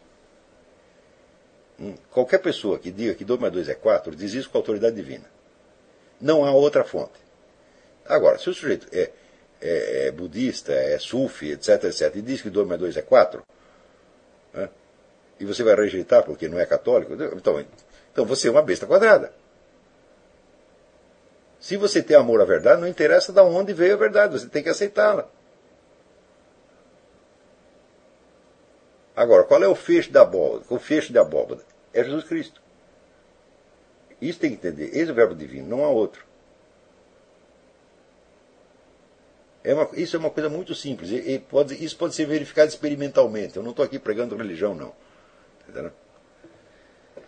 Eu não faço questão de tirar ninguém de religião nenhuma, tá minha perspectiva não é religiosa. Muita pessoa, através dos meus cursos, se converteu ao cristianismo, mas converteu porque quis. O meu serviço não é converter ninguém, não.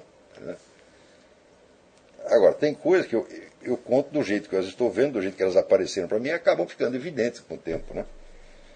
E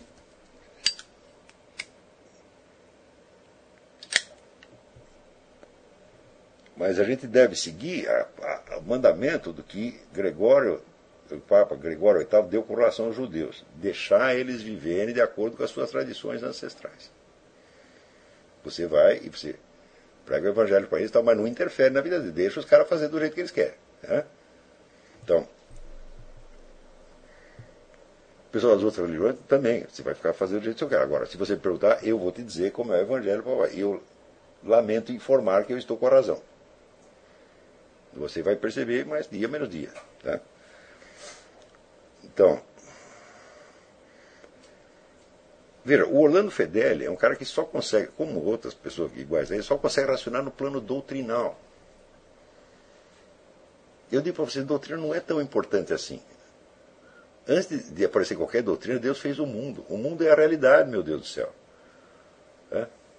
A estrutura da realidade manifesta Deus. Agora, você precisa se abrir para ela da maneira correta, ou seja, você precisa aceitar, ter esse princípio da aceitação da realidade. Se você não tem isso, nunca vai entender essas coisas. Agora, as pessoas querem o quê? Uma doutrina, uma ideia, uma, uma, uma teoria que feche o negócio. Não precisa. Isso é perda de tempo. Realmente não precisa. Você não precisa saber a solução de todos os problemas. Você não precisa saber a verdade inteira. Né? Você só precisa saber aquilo que é pertinente à sua situação e que se colocou existencialmente para você. O que, que adiantaria uma criatura finita ter um conhecimento infinito? Onde é que você ia colocá-lo? Hum? Então, você vai ter um conhecimento comproporcionado à sua verdadeira condição humana. Tá certo? Esse conhecimento ele será infinito na sua validade mas não na sua extensão.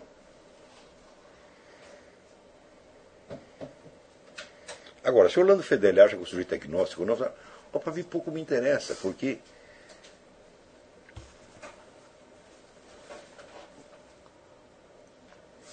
eu pretendo usar essas palavras como descrições de fenômenos objetivos.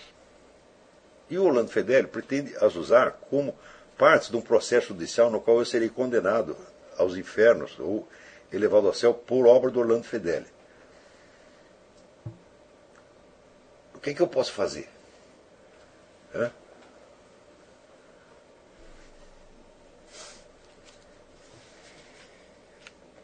Olha, se você rejeita verdades porque elas vieram de uma doutrina de uma outra religião, meu filho, você está pecando com o Espírito Santo. Você não pode rejeitar a verdade nenhuma. Você tem que amar a verdade. Não é só desejar, você tem que amá-la.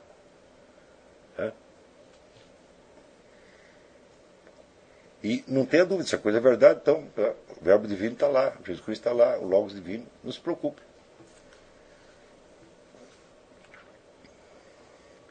Bom, aqui, o Leonardo. As aulas estão cada vez melhores. Muito obrigado por tudo. Tenho uma dúvida de ordem prática. Verifiquei logo de imediato que seria necessário adquirir o conhecimento de língua estrangeira para o estudo. Comecei a aprender inglês sozinho, buscando somente aprender a ler, é o que me bastava. Mas ele também a necessidade de aprender o francês. É, minha dúvida é qual dessas duas línguas eu devo dar preferência. Olha, o francês é, é, é, é o mais fácil, tá certo? é bem parecido, a estrutura dele é bem parecida com o português, e houve uma influência muito grande francesa na cultura portuguesa e brasileira. Através do francês você tem acesso a praticamente toda a bibliografia é, universal mais importante. Agora, no, na esfera dos estudos acadêmicos mais recentes, aí tem que ser o inglês mesmo. Porque aí ainda não deu tempo de traduzir essas coisas para o francês. Entendeu? Então, para a formação geral, o francês.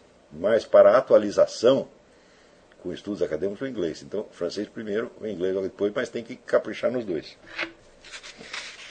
Ora, a bibliografia acadêmica em inglês é um dos grandes feitos da humanidade. É um negócio absolutamente impressionante o que eles fizeram. Você tem informação sobre tudo, tudo, tudo, tudo, tudo, tudo, tudo o que você quiser. Olha, eu estou fazendo essa pesquisa da mente revolucionária faz anos. Praticamente não há questão de detalhe, que a gente vai buscando a explicação histórica, de repente surge certo enigma. Tal coisa aconteceu dessa maneira ou daquela maneira. Praticamente não há uma questão dessa que você não encontre estudos acadêmicos em inglês que respondem à questão. É uma verdadeira maravilha.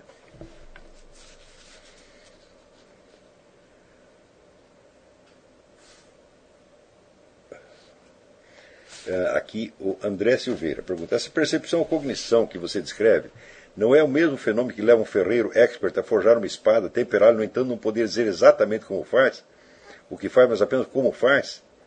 E isso apenas por mostramento, ou seja, fazer um aprender a repetir, é exatamente a mesma coisa. Tem coisas que você pode mostrar, mas você não pode propriamente, vamos dizer, tem coisas que você pode aprender, mas que não dá para ensinar, entendeu? Você pode mostrar olha, eu estou fazendo assim, assim, assim. E, como nós todos pertencemos à mesma espécie e temos mais ou menos as mesmas capacidades, aquilo se impregna no sujeito e o sujeito aprende a fazer, mas ele também não consegue explicar. Tá? A maior parte das coisas são assim. A maior parte dos conhecimentos que interessam são dessa natureza. E note bem, eu creio que é aí que está a verdadeira ciência, o verdadeiro conhecimento.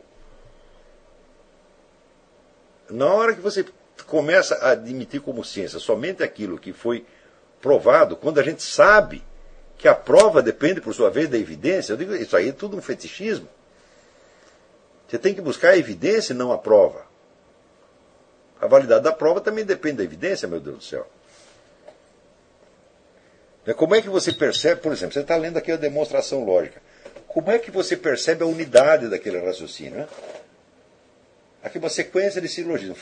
Cria, aquilo cria, então, portanto, estabelece uma forma mental. Como é que você pega, pega a unidade dessa forma? É por lógica? Ah, não, é por percepção da presença imediata. Então, a lógica inteira depende disto. E isso é uma coisa tão, tão, tão, tão, tão evidente que eu considero um escândalo. Um dos maiores escândalos intelectuais de todos os tempos é que as pessoas tenham parado de perceber isso. Peraí, eu acho que acabou.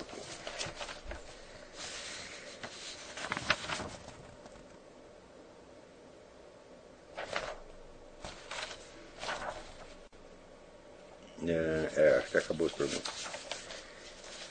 Então,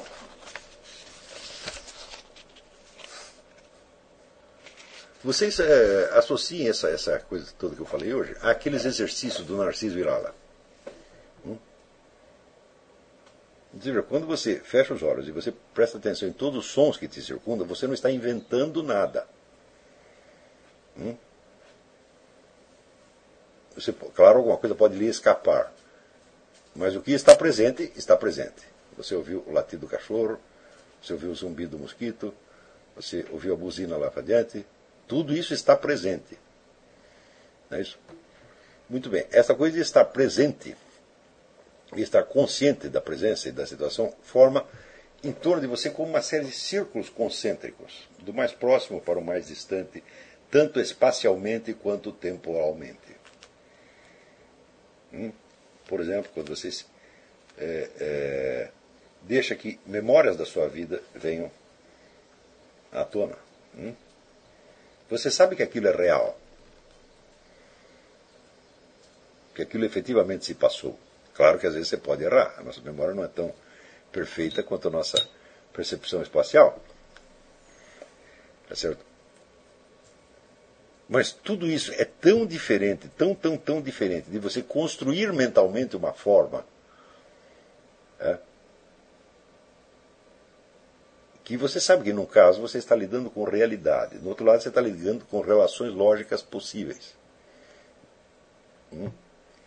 A ligação entre essas relações lógicas possíveis e a realidade é uma ligação altamente problemática, a não ser que você esteja, como no exemplo do Silvio, né, onde você se persuade que você está raciocinando sobre a realidade, precisamente porque você conhece a realidade. Quer dizer, o conhecimento que você tem da realidade é a base dos seus raciocínios. Então, a conexão está de algum modo garantida, embora possa falhar.